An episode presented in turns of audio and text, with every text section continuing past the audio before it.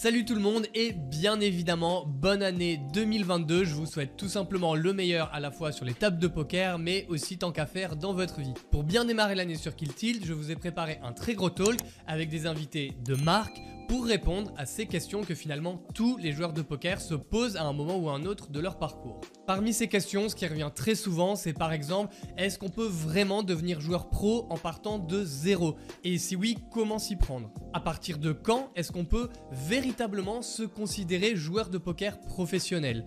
Et puis, comment on fait pour acquérir toutes les compétences nécessaires pour y arriver? Alors, on va vraiment prendre le temps de répondre en profondeur à toutes ces questions, ainsi que plein d'autres d'ailleurs qui sont reliées, parce qu'on voit vraiment beaucoup de bêtises qui sont dites à ce sujet, beaucoup d'idées fausses préconçues qui finalement induisent les joueurs en erreur. Mais pas si vite, avant de répondre à toutes ces questions, je prends juste deux minutes pour vous faire une très grosse annonce, parce qu'aujourd'hui, dimanche 2 janvier, ça y est, c'est le lancement officiel, enfin, de la masterclass Progresser au poker version cash game, dont Chichi s'est occupé de réaliser toute la partie théorique, technique, avec plein de vidéos en live. Et du coup, exactement comme l'an dernier à la même époque, on en profite pour vous faire profiter d'une réduction exceptionnelle de moins 50%, soit 249 euros d'économiser pendant toute la semaine sur nos deux masterclass, hein, que ce soit la version cash game ou la version tournoi. Vous avez du coup jusqu'à la fin de la semaine, soit dimanche 9 janvier à minuit pour profiter de cette offre. Je vous rappelle vraiment que c'est unique, on fait ça qu'une fois dans l'année, une telle promotion, donc profitez-en. Alors pour cette version cash game, hein, Chichi a fourni vraiment un travail de malade pendant un an pour vous livrer au final 30 heures de contenu répartis sur 54 vidéos. Et vraiment pour vous fournir un contenu ultra qualitatif et adapté à ce que vous vivez aux tables, il a même joué 100 000 mains de cash game entre la NL2 et la NL50 avant de vous fournir vraiment plein de lives et de reviews de mains très concrètes. Vous verrez, vous aurez accès vraiment à des vidéos et un plan extrêmement détaillé de A à Z qui va vous guider étape par étape vers tous les concepts théoriques et techniques que vous avez besoin de maîtriser en cash game. Alors bien évidemment, également dans cette masterclass Progresser au poker version cash game, c'est comme pour la version tournoi, je m'occupe pour ma part de vous faire monter en compétence sur le plan stratégique et mental et je m'occupe donc de cette partie-là. Je vous livre toutes les clés, les principes et le mindset nécessaires à devenir une véritable machine à progresser c'est-à-dire jour après jour monter en compétences afin d'atteindre vos objectifs au poker. Avec nos masterclass, hein, vous avez vraiment un outil ultra complet et unique puisqu'on vous aide bien évidemment à progresser sur le plan théorique et technique, mais aussi stratégique et mental, avoir un vrai processus de progression pour savoir ben, comment travailler votre jeu, quoi travailler en priorité et être guidé dans toute cette méthodologie de A à Z. Ce serait beaucoup trop long pour détailler ici même tout le contenu de notre masterclass, donc je vous invite vraiment à cliquer sur le lien ci-dessous en description, à choisir la version cash game ou tournoi et vous aurez accès à un plan détaillé très complet de tout le contenu qu'on vous a fourni. Donc je rappelle, hein, vraiment promotion de moins 50% jusqu'au dimanche 9 janvier, c'est totalement unique et c'est une seule fois dans l'année, mais pas de panique, si vous écoutez cette vidéo passé cette date, c'est pas grave, inscrivez-vous quand même via le lien en description, on fait régulièrement des promos à moins 20, moins 30% et on pourra vous tenir au courant via ce mail. Si vous voulez vraiment passer un gros cap en 2022, vous savez ce qu'il vous reste à faire, je vous laisse de suite avec le talk, c'est parti.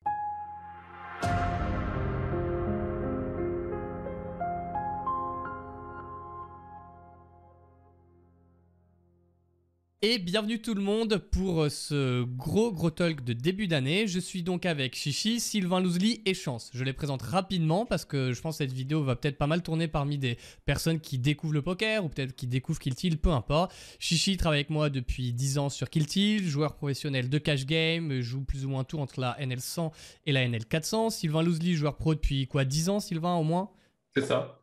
Euh, bon, un, Ouais, un petit pactole de plus ou moins 10 millions euh, accumulés entre les tournois live, le cash game online, le tournoi online. Et on a ici euh, Zchance44, le plus gros streamer star euh, du point .fr. qui est, bah, t'as été joueur pro 10 ans avec une petite pause au milieu et tu joues quoi tous les ouais, J'ai pas pris 10 millions par contre moi. Hein, ah. Voilà. Ça va encore, pas encore. oui, voilà, c'est qu'une question d'un an ou deux. Et moi-même, j'ai été joueur professionnel de cash game pendant 4 ans et j'ai fondé Kill Tilt il y a 10 ans pour aider les joueurs euh, de poker à apprendre les bases de jeu et à progresser. Et une des questions qui revient tout le temps, c'est Ah, moi aussi j'aimerais être joueur pro, ça a l'air super, comment je peux faire euh, Let's go? Bon, c'est un petit peu plus compliqué que ça. C'est beaucoup plus compliqué que ça. Et aujourd'hui, on va vraiment aller en profondeur sur cette question. Et j'en profite de cette petite intro pour vous dire qu'en général, justement, le problème, c'est qu'il y a un très gros décalage entre la réalité de la vie de joueur de poker, les paillettes, les images qu'on peut s'en faire, et euh, les jets privés? les jets privés, les bracelets et tout ça qu'on veut avoir très vite. Et du coup, en fait, beaucoup de joueurs de poker sont évidemment pris plein d'enthousiasme pour, entre guillemets, devenir riches rapidement et facilement, ou en tout cas sans trop d'efforts. Et puis quand on s'y met, quand on met les mains dans le cambouis, on se rend compte que c'est pas si évident que ça. Et euh, donc ce côté, je veux être riche facilement, vivre du poker, être indépendant financièrement, etc. Euh, ben, euh, ce but à la réalité de la difficulté de, la tâche. Et en fait, ben, quand on voit tous les sacrifices et les efforts qu'il faut faire pour être joueur pro de poker, bah là, il y a un petit peu moins de monde en général. L'idée, c'est que vous en rendiez pas compte au bout de deux ans et que vous soyez écœuré du jeu, déprimé, que vous dites on m'a vendu du rêve. Au final, c'était beaucoup plus compliqué que ça. Donc, je vais poser les questions, excusez-moi, un petit peu dans l'ordre à chacun. On va ouvrir par Chichi. Dans mon ordre de caméra, c'est comme ça. On ouvrira la prochaine l'autre question par Sylvain et ensuite par Chance. Première question, selon vous, donc Chichi, tu commences. À partir de quand déjà on peut considérer qu'on est joueur pro? Parce qu'il y a des gens qui disent Ah ben c'est bon, ça fait deux mois je gagne 1000 euros, je suis pro de poker. Qu'est-ce que tu en penses? Qu'est-ce qu'on peut dire là-dessus? Euh, bah déjà il y a la y a une espèce enfin on doit avoir confiance dans ses résultats. C'est-à-dire que bah au bout de deux mois euh, tu peux pas vraiment avoir confiance de tes résultats. Pour, pour moi il faut déjà gagner bien sa vie. C'est-à-dire quand je dis bien sa vie c'est qu'en fait il faut il faut le comparer à par exemple euh, prenons quelqu'un qui sort de ses études. S'il il décide d'être joueur pro à mon sens il doit gagner deux fois plus que son salaire de, de départ s'il avait un diplôme. Ça ça me semble être la base. Donc déjà il faut le comparer comme ça Mhm. Euh, depuis combien de temps alors? Parce qu'il y a beaucoup plus de risques. À mon sens, il faut au moins gagner depuis un an. C'est-à-dire avoir mis de côté. Enfin, je prends un peu mon expérience. Moi, j'ai mis un an de côté de tous mes frais. C'est-à-dire j'avais un an de loyer, un mhm. an de, euh, de, ce qui me permettait de vivre. Comme ça, en fait, tout mon quotidien, j'avais zéro pression par rapport à ça. J'avais pas à me dire euh, ce mois-ci, je vais pas pouvoir payer le loyer, ce mois-ci, je vais galérer pour faire les courses. J'avais un an de côté, donc j'avais en tête que mon, que mon poker. Donc il y a ça. Ensuite, forcément, à partir de quand peut-on se considérer joueur pro Il y a aussi maintenant une problématique qui est euh, notre pays de résidence par rapport, par rapport aussi aux impôts. Qui On en parlera un petit peu plus tard sur ça, mais complètement à prendre en compte. Quelle limite euh, tu conseillerais en cash game? Je pense qu'en cash game, le, grand minimum, ça va être la NL100. Euh, ça va être la NL100 très clairement parce qu'il y a une problématique qui rentre en, en fait, c'est que notre bankroll ne doit pas nous permettre de vivre, c'est seulement nos gains si on touche notre bankroll, finalement, tu pourras jamais progresser. Tu vas te caper tout seul. Et, là, c'est bah, déjà le, début des problèmes. Donc, je vais dire en cash game, clairement, minimum à partir de la NL 100 et un très bon win rate. C'est-à-dire qu'on ne peut pas vivoter avec 3-4 euh, euh, big blinds de, win rate. Il faut au minimum, à mon sens, avoir euh, en NL 100 un win rate supérieur à, à, 6, à 6 big blinds, quoi, minimum.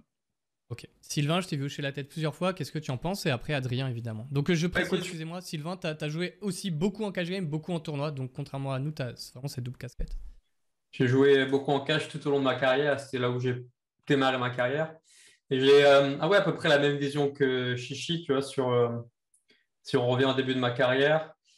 Je me suis fait à peu près la même remarque. Je me suis dit, si je ne gagne pas au moins deux, trois fois, euh, tu vois, mon expected salaire, tu vois, dans ma carrière traditionnelle, j'ai fait des études, bac plus 5. Je me suis dit, ça sert à rien de prendre un risque aussi, euh, aussi important pour. Euh, parce qu'après, si jamais ça se passe mal, tu vois, tu décides que finalement, ce n'est pas pour toi, bah, au final, tu vas avoir un gap dans ton CV, ça va être dur de. Même si tu développes d'autres compétences, ça va être dur de revenir dans une carrière traditionnelle, à mon avis. Donc, euh, donc moi, j'avais à peu près la même, la même idée. bon, après, j'ai commencé aussi à une super époque j'ai déjà une bankroll quand le .fr a ouvert. Donc c'est la folie en cash game, les tables étaient incroyables et c'était beaucoup plus facile. Disons que je, pense que mon premier mois, j'ai vraiment tout arrêté, fini mes études. J'ai gagné plus en un mois que ce que j'aurais gagné avec en, un an sur un salaire normal. ça ne se passe pas comme ça pour tout le monde. Ça démarre bien, mais, mais c'est bon, c'est beaucoup plus dur qu'avant et je joue aussi déjà assez cher. Donc, euh, donc pour moi, ça a été plus simple. Mais je, je, partage complètement le point de vue de, de Chichi là-dessus. Et euh, l'important aussi, euh, c'est que j'avais pas trop besoin de toucher à ma bankroll. Mon, objectif à l'époque, c'était de monter les, limites le plus rapidement possible et d'aller jouer des, de progresser, d'aller jouer des, plus grosses limites et de, ouais, gagner un maximum, euh, un maximum dans un. Sur quelques années, je n'avais pas encore trop de vision, tu vois, par rapport à ma carrière. combien de temps j'allais jouer au poker, je savais pas trop. On parlait déjà qu'il y, a pas mal d'années que le poker serait mort, qu'il n'y aurait plus d'action à cause des bots, à cause des, des etc. Et au final, au final, il y a toujours, il y a toujours beaucoup d'argent à faire si, si on travaille assez, en tout cas. Tu vois, si tu fournis les efforts et que tu t'organises bien, tu peux encore faire des belles années au poker.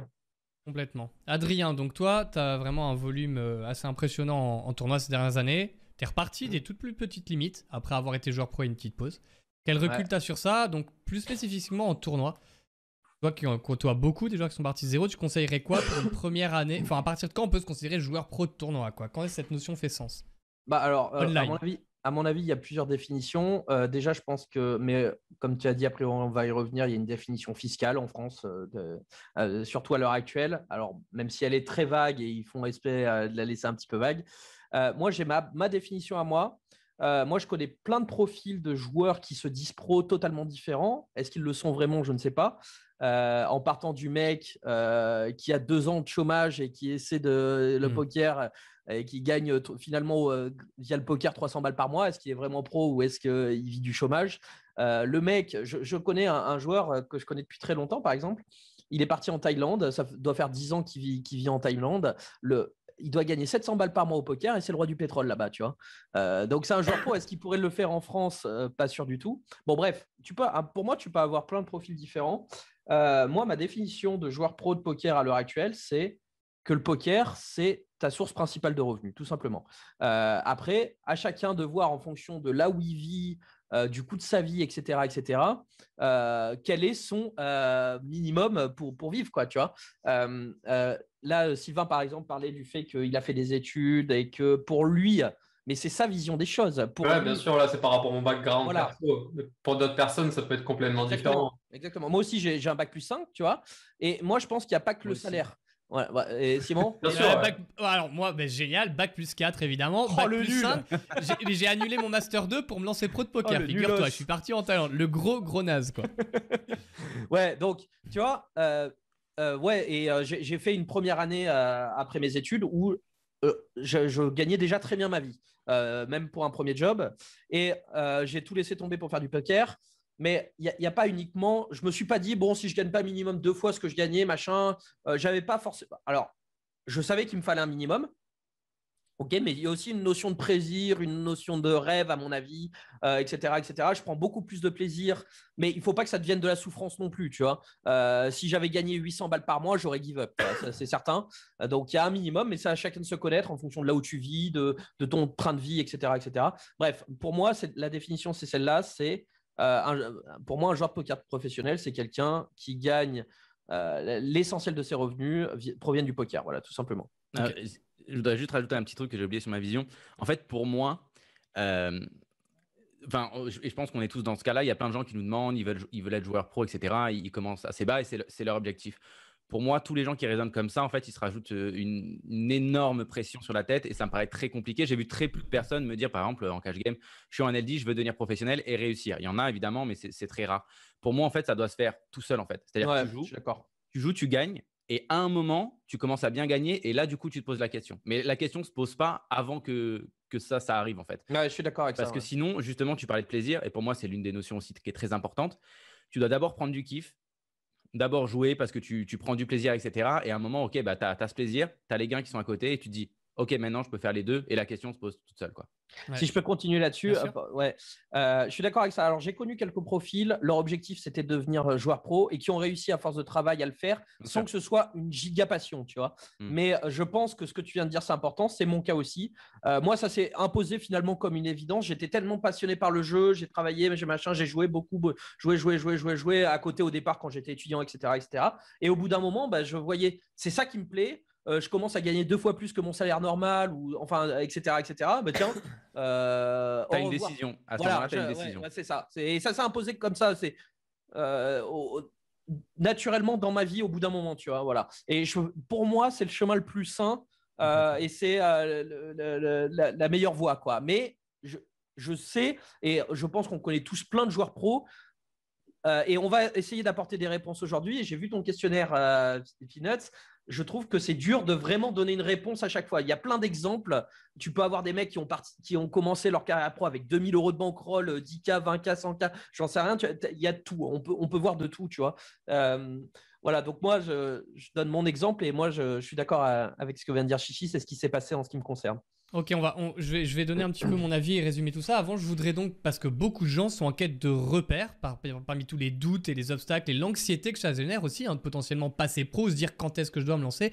Donc toi, Chichi, tu disais, tu conseilles d'avoir en tout cas pour toi, tu as, moi je pense c'est une bonne idée d'avoir un an entre guillemets de salaire ou de frais de vie de côté sur les comptes en banque. en fait, je pense qu'effectivement, c'est raisonnable d'avoir 6 mois à 2 ans, moi même, je dirais. Mon but, c'est euh, d'essayer de, se mettre le moins de pression sur la tête. C'est juste ça, en fait. et je pense qu'effectivement, c'est safe d'avoir 6 mois de train de vie de côté. Euh, donc, si par exemple vous claquez 2000 euh, euros par mois, c'est ça qui vous met à l'aise, vous avez 12 000 euros de côté minimum sur vos comptes en banque. Certains qui ont plus d'aversion au risque, il faut composer aussi avec les personnalités. Certaines personnes sont vraiment, se sentent, c'est un sentiment, la sécurité aussi. D'autres sont. pas ta bankroll, hein. Non, non, on parle vraiment des comptes en banque, train de vie. Mais on n'a pas parlé justement de la bankroll. Donc 6 mois à 2 ans de train de vie de côté peut-être. La bankroll, ça donne quoi en cash game? On, a, on sait qu'on a besoin un peu moins qu'en tournoi parce qu'il y a un peu moins de variance, les swings sont un peu moins violents. Sylvain, euh, Chichi, vous conseilleriez quelle bankroll à peu près si on joue, disons, allez, en NL 100, 200, combien de buy-in de côté? Euh, Vas-y, Sylvain, tu peux commencer. Euh, je dirais au moins une, une centaine de buy-in. Une centaine de, moi, je dirais, euh, ouais, je dirais vraiment 100, c'est le, minimum. En fait, le truc. Probablement le minimum. Quand tu es pro, le truc, c'est que tu peux plus te permettre de redescendre de limite. Quoi. Ta, ta, limite euh, NL100, tu peux pas vraiment te permettre. Si tu joues des plus grosses limites, oui, tu peux te permettre de redescendre un peu. Mais NL100, si, si, si tu joues par exemple avec 50 caves, tu as une pression sur la tête, mais qui, est énorme. Quoi. Mais après, c'est toujours par rapport à, justement, par rapport à est-ce que tu as de l'argent de côté pour. Euh, donc là, on part du principe qu'on a de côté. On Parce que moi, disons, à l'époque où je démarrais tu vois, en cash, je n'avais pas de problème, à, vu que c'était le début de ma carrière, j'étais aussi étudiant, etc., à prendre un peu plus de risques et à aller prendre des shots des fois sur des limites supérieures, quitte à redescendre. Tu vois, à la limite, juste si tu as cette discipline-là de savoir redescendre quand, quand tu as perdu une partie de ta bankroll. Oui, mais à ce moment-là, tu étais étudiant, enfin, tu vois, c'était pas ton enfin, tu savais même pas encore vraiment si c'était ton projet.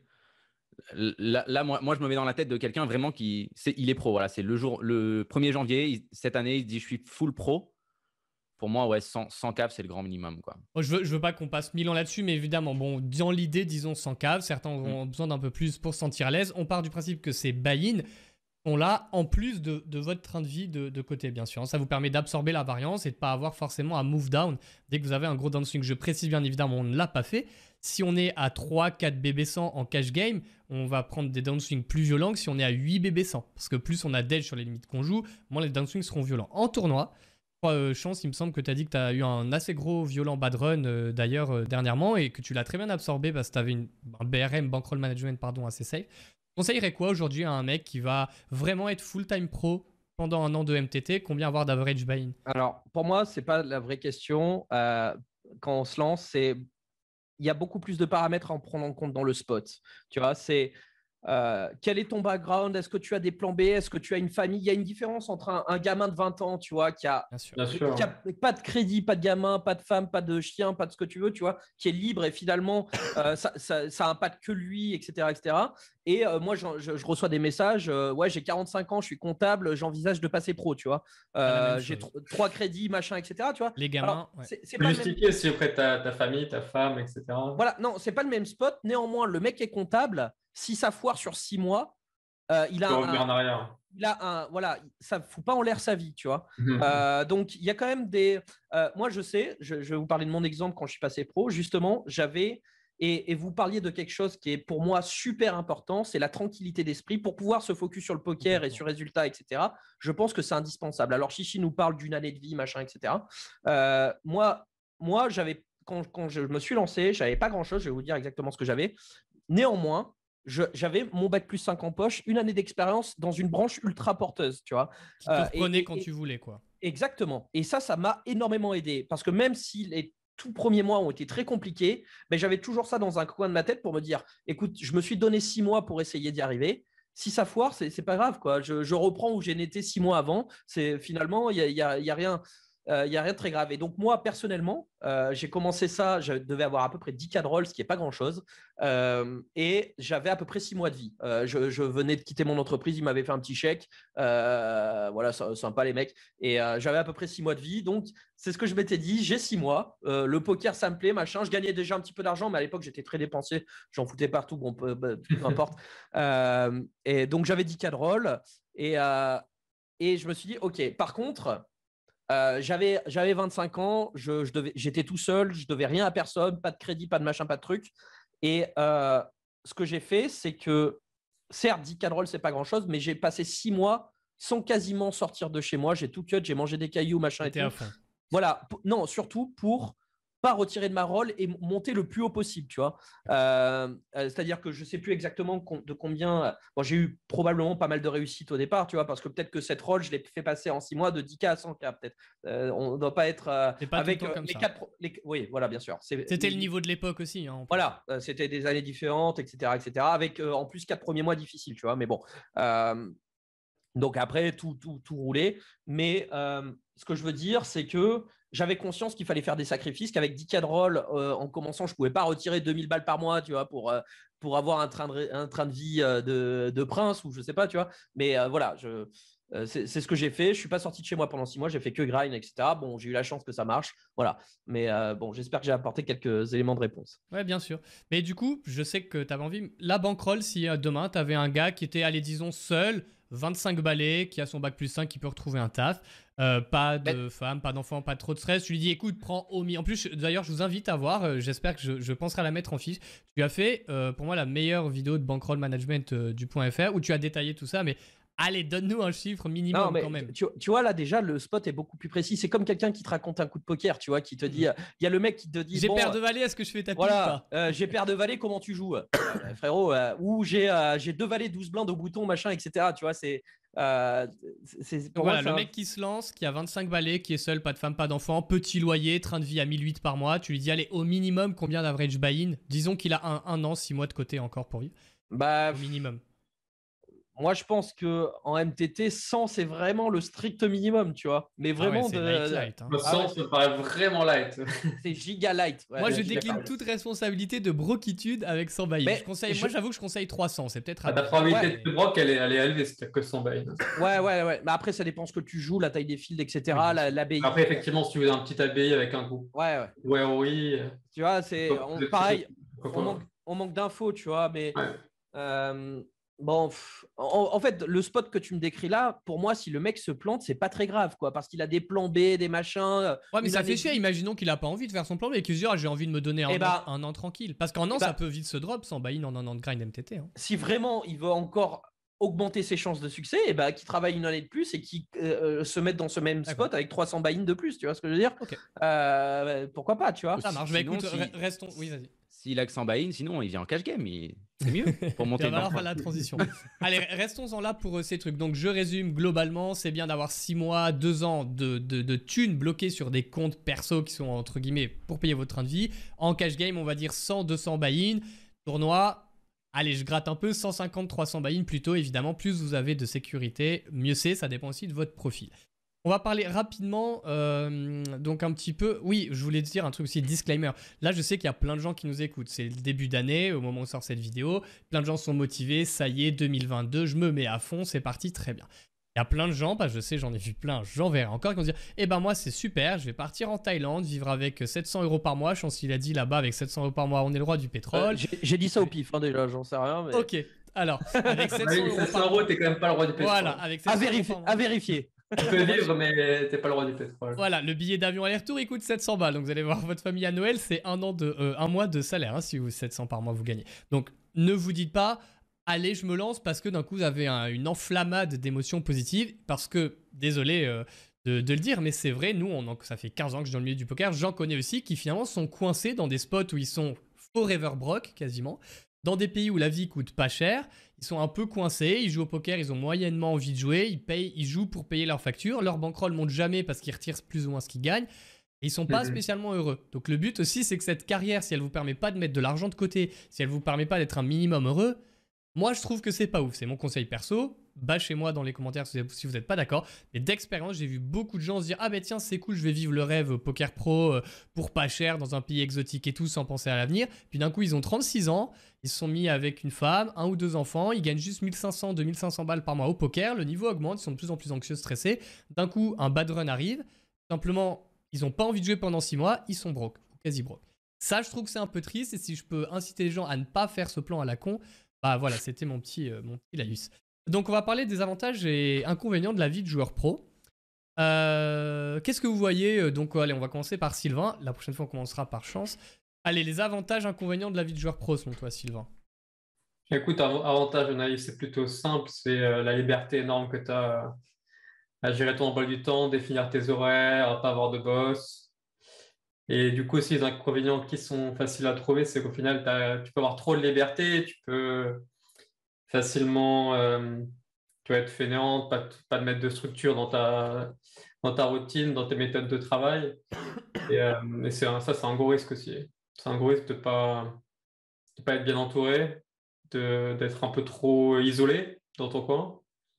Et, euh, et, sur le long terme, même si c'est un moment de, si pendant X mois tu peux être gagnant, si, si tu fais pas, si tu penses que tu n'es pas assez bien encadré, que tu n'as pas une assez bonne structure, ça, tu risques de le payer à un moment donné ou un autre. Ok.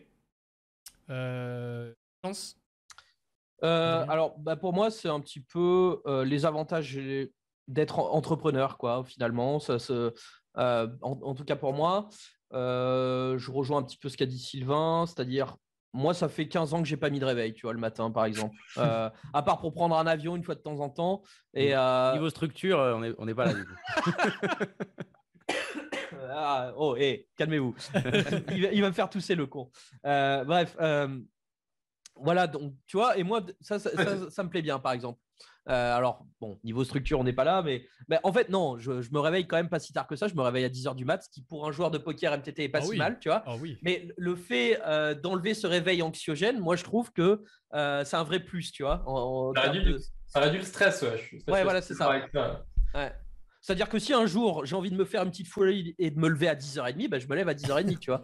Euh, non, euh, alors ouais, euh, il y a cette liberté, mais alors sur le terme de liberté, encore une fois, moi je trouve que ça dépend dans, le spot dans lequel tu es. C'est-à-dire que pour moi, il y a quand même une grosse différence entre le joueur qui a 10 millions de rôles et euh, là, pour le coup, qui a une liberté financière énorme, et le mec, le petit pro dont on parlait jusqu'à présent, euh, qui a 15 cas de rôle, euh, qui, qui, doit avoir au moins un cas 5 par mois, lui, la liberté est toute relative quand même, parce que moi, je trouve que ce profil-là est vachement enchaîné à son grind quelque part, et que s'il veut prendre deux mois de vacances, tu vois, sans rien faire, t'as pas de congé payé, etc., etc., s'il rentre, il y a un léger bad run de 2-3 mois, on n'est plus très bien, tu vois. Euh, donc, euh, je trouve que ce profil-là, la liberté, bon, oui, il a certaines libertés, il n'a pas de patron, etc., etc.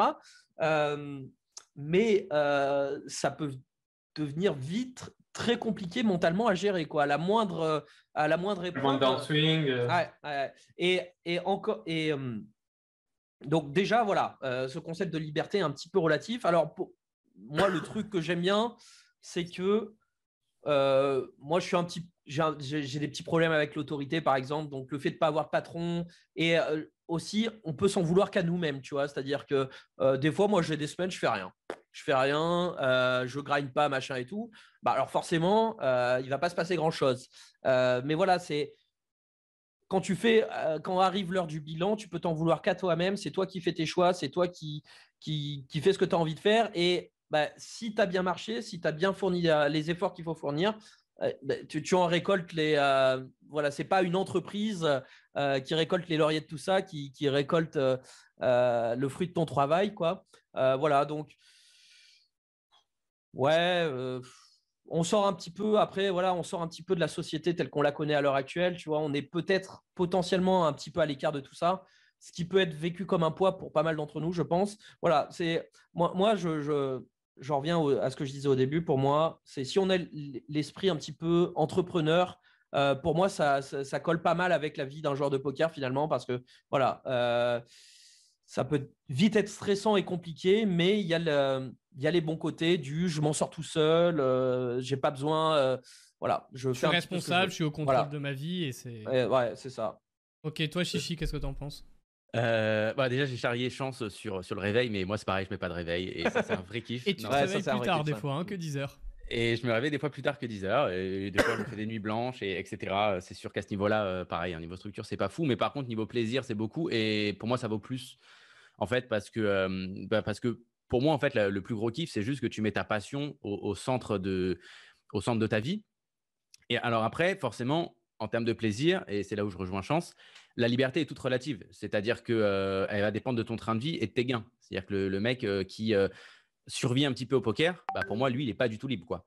C'est presque la même chose que travailler à l'usine. Et peut-être même, il a même encore plus de pression que quelqu'un qui travaille à l'usine. Donc là, en termes de plaisir et en termes de liberté, il n'y a peut-être pas grand-chose. Par contre, le joueur qui, est, bah, qui a bien monté sa bankroll, on va dire, qui a fait les choses un peu dans l'ordre, qui du coup a de l'argent pour vivre, qui peut se permettre notamment, par exemple, voilà, de rien foutre pendant une semaine s'il a envie, ou, euh, ou de partir en week-end. Enfin, moi, par exemple, c'est mon cas. Si, j'ai envie de partir en week-end avec ma nana là sur un coup de tête, bah, je peux le faire. quoi.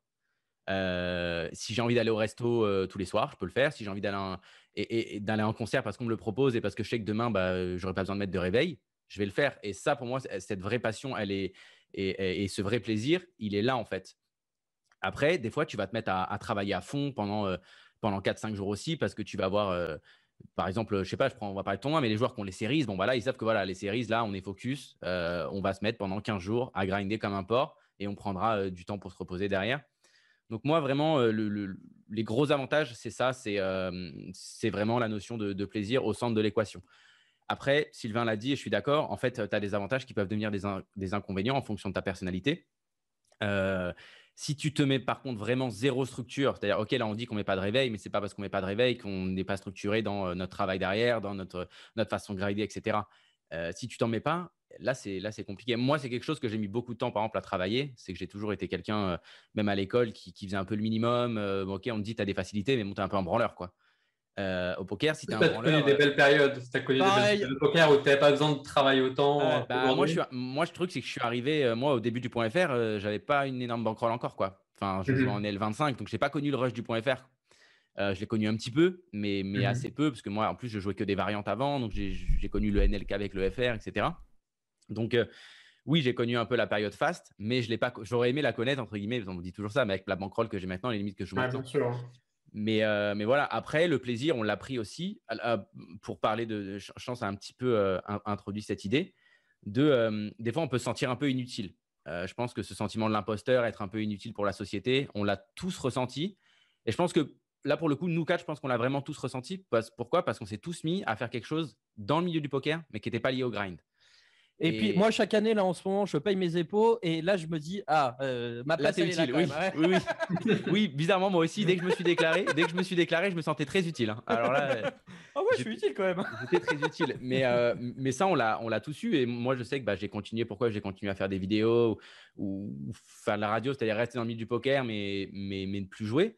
Bah, parce que en fait je suis passionné du jeu avant tout. Et, euh, et, et, là par contre bah, quand quand on fait une vidéo YouTube et que les gens nous disent bah, cette vidéo, elle, m'a servi, merci beaucoup, et, et qu'ils sont euh, reconnaissants, ben là, c'est énorme. quoi. C'est même beaucoup plus de kiff que de gagner un flip euh, en jouant. quoi. Il y a, alors, il y a ça, et en plus euh, se cumule le, potentiel gros sentiment de solitude et d'isolement au poker, parce que quand tu démarres, si tu es 8 heures, ça, ça aussi, il faut savoir, il faut être prêt à passer 8 heures par jour devant son PC, plus ou moins. Hein. Il y a des gens en théorie. Si passionné, ça aide beaucoup. Hein. Ouais, il y a des gens. Passionné au début et du coup, il n'y a aucun problème. Enfin, personnellement, je jouais tout le temps, tous les jours et j'adorais ça et j'ai. Mais il y a des gens à... progresser tous les jours. Il y a des gens à qui ça manque malgré tout d'avoir un lien social, dire bonjour à des gens le matin, à midi prendre leur pause dehors, etc. Et c'est un peu un downside qui moi, ça me touche pas trop, ça me va. Il y a des gens, je sais aussi, ils se rendent pas compte au moment où ils se lancent la première année, ils s'isolent et leur vie, c'est je me réveille, j'allume mon PC, poker, League of Legends, Netflix, je suis tout seul et je suis dans un spot, il fait froid, il y a pas beaucoup de monde et aussi ça, ça peut jouer. Donc la solitude plus sentiment d'inutilité, c'est un truc que moi, je vois beaucoup. Je te vois, je chance pas pas trop d'accord Oui, bah déjà, non, mais je suis d'accord avec ce que tu dis, mais déjà, si, euh, euh, je pense qu'il faut se connaître quand même. Et si ça part comme ça, c'est que c'est pas fait pour lui. Et ça, c'était un peu plus vrai, je trouve, il y a une dizaine d'années au, début de nos carrières ou quoi. Moi, je, en tout cas, moi, dans mon chemin, c'était ça. Peut-être que je fais. Euh, peut-être que c'est pas votre cas par exemple, mais où j'étais très isolé, très seul, et au fur et à mesure, euh, maintenant, j'ai une vie sociale beaucoup plus fournie, etc. Je suis entouré de joueurs qui ont les mêmes horaires que moi. Bah, là, ce matin encore, j'étais j'ai fait un footing. Oui, ça peut paraître incroyable avec un, un pote joueur pro. Euh, et voilà, et, on échange. Et euh, tu vois, j'ai quand même une vie sociale décalée. C'est le matin, l'après-midi, tu vois, en fonction, vu que ma vie professionnelle, c'est plutôt le soir, du coup. mais euh, après, la, solitude, elle est, elle est, elle est relative. Bon, déjà, faut se connaître clairement et faut, faut aimer, aimer ça. Faut aimer, par exemple, euh, vivre, dans son appart. Enfin, moi, je vis dans mon appart, ça peut m'arriver bah, de pas sortir, quoi pendant ah, une journée, je, vais, faire mon sport chez moi, même si je fais du sport tous les jours, mais des fois, ça va m'arriver de ne pas sortir. moi, je kiffe en mm. fait ce mode de vie. Et j'ai besoin d'avoir mes moments de. C'est ça. Mais moi, d'expérience, j'ai vu beaucoup de gens que ça. Un peu comme avec le confinement, euh, la première semaine, ça allait, puis des gens qui se sentaient étouffés, oppressés au bout de deux mois, alors qu'il y en a plus introvertis qui étaient ah, limite s'en foutaient de pas sortir de chez plus introverti, tu auras moins de mal. Il hein. a pas de...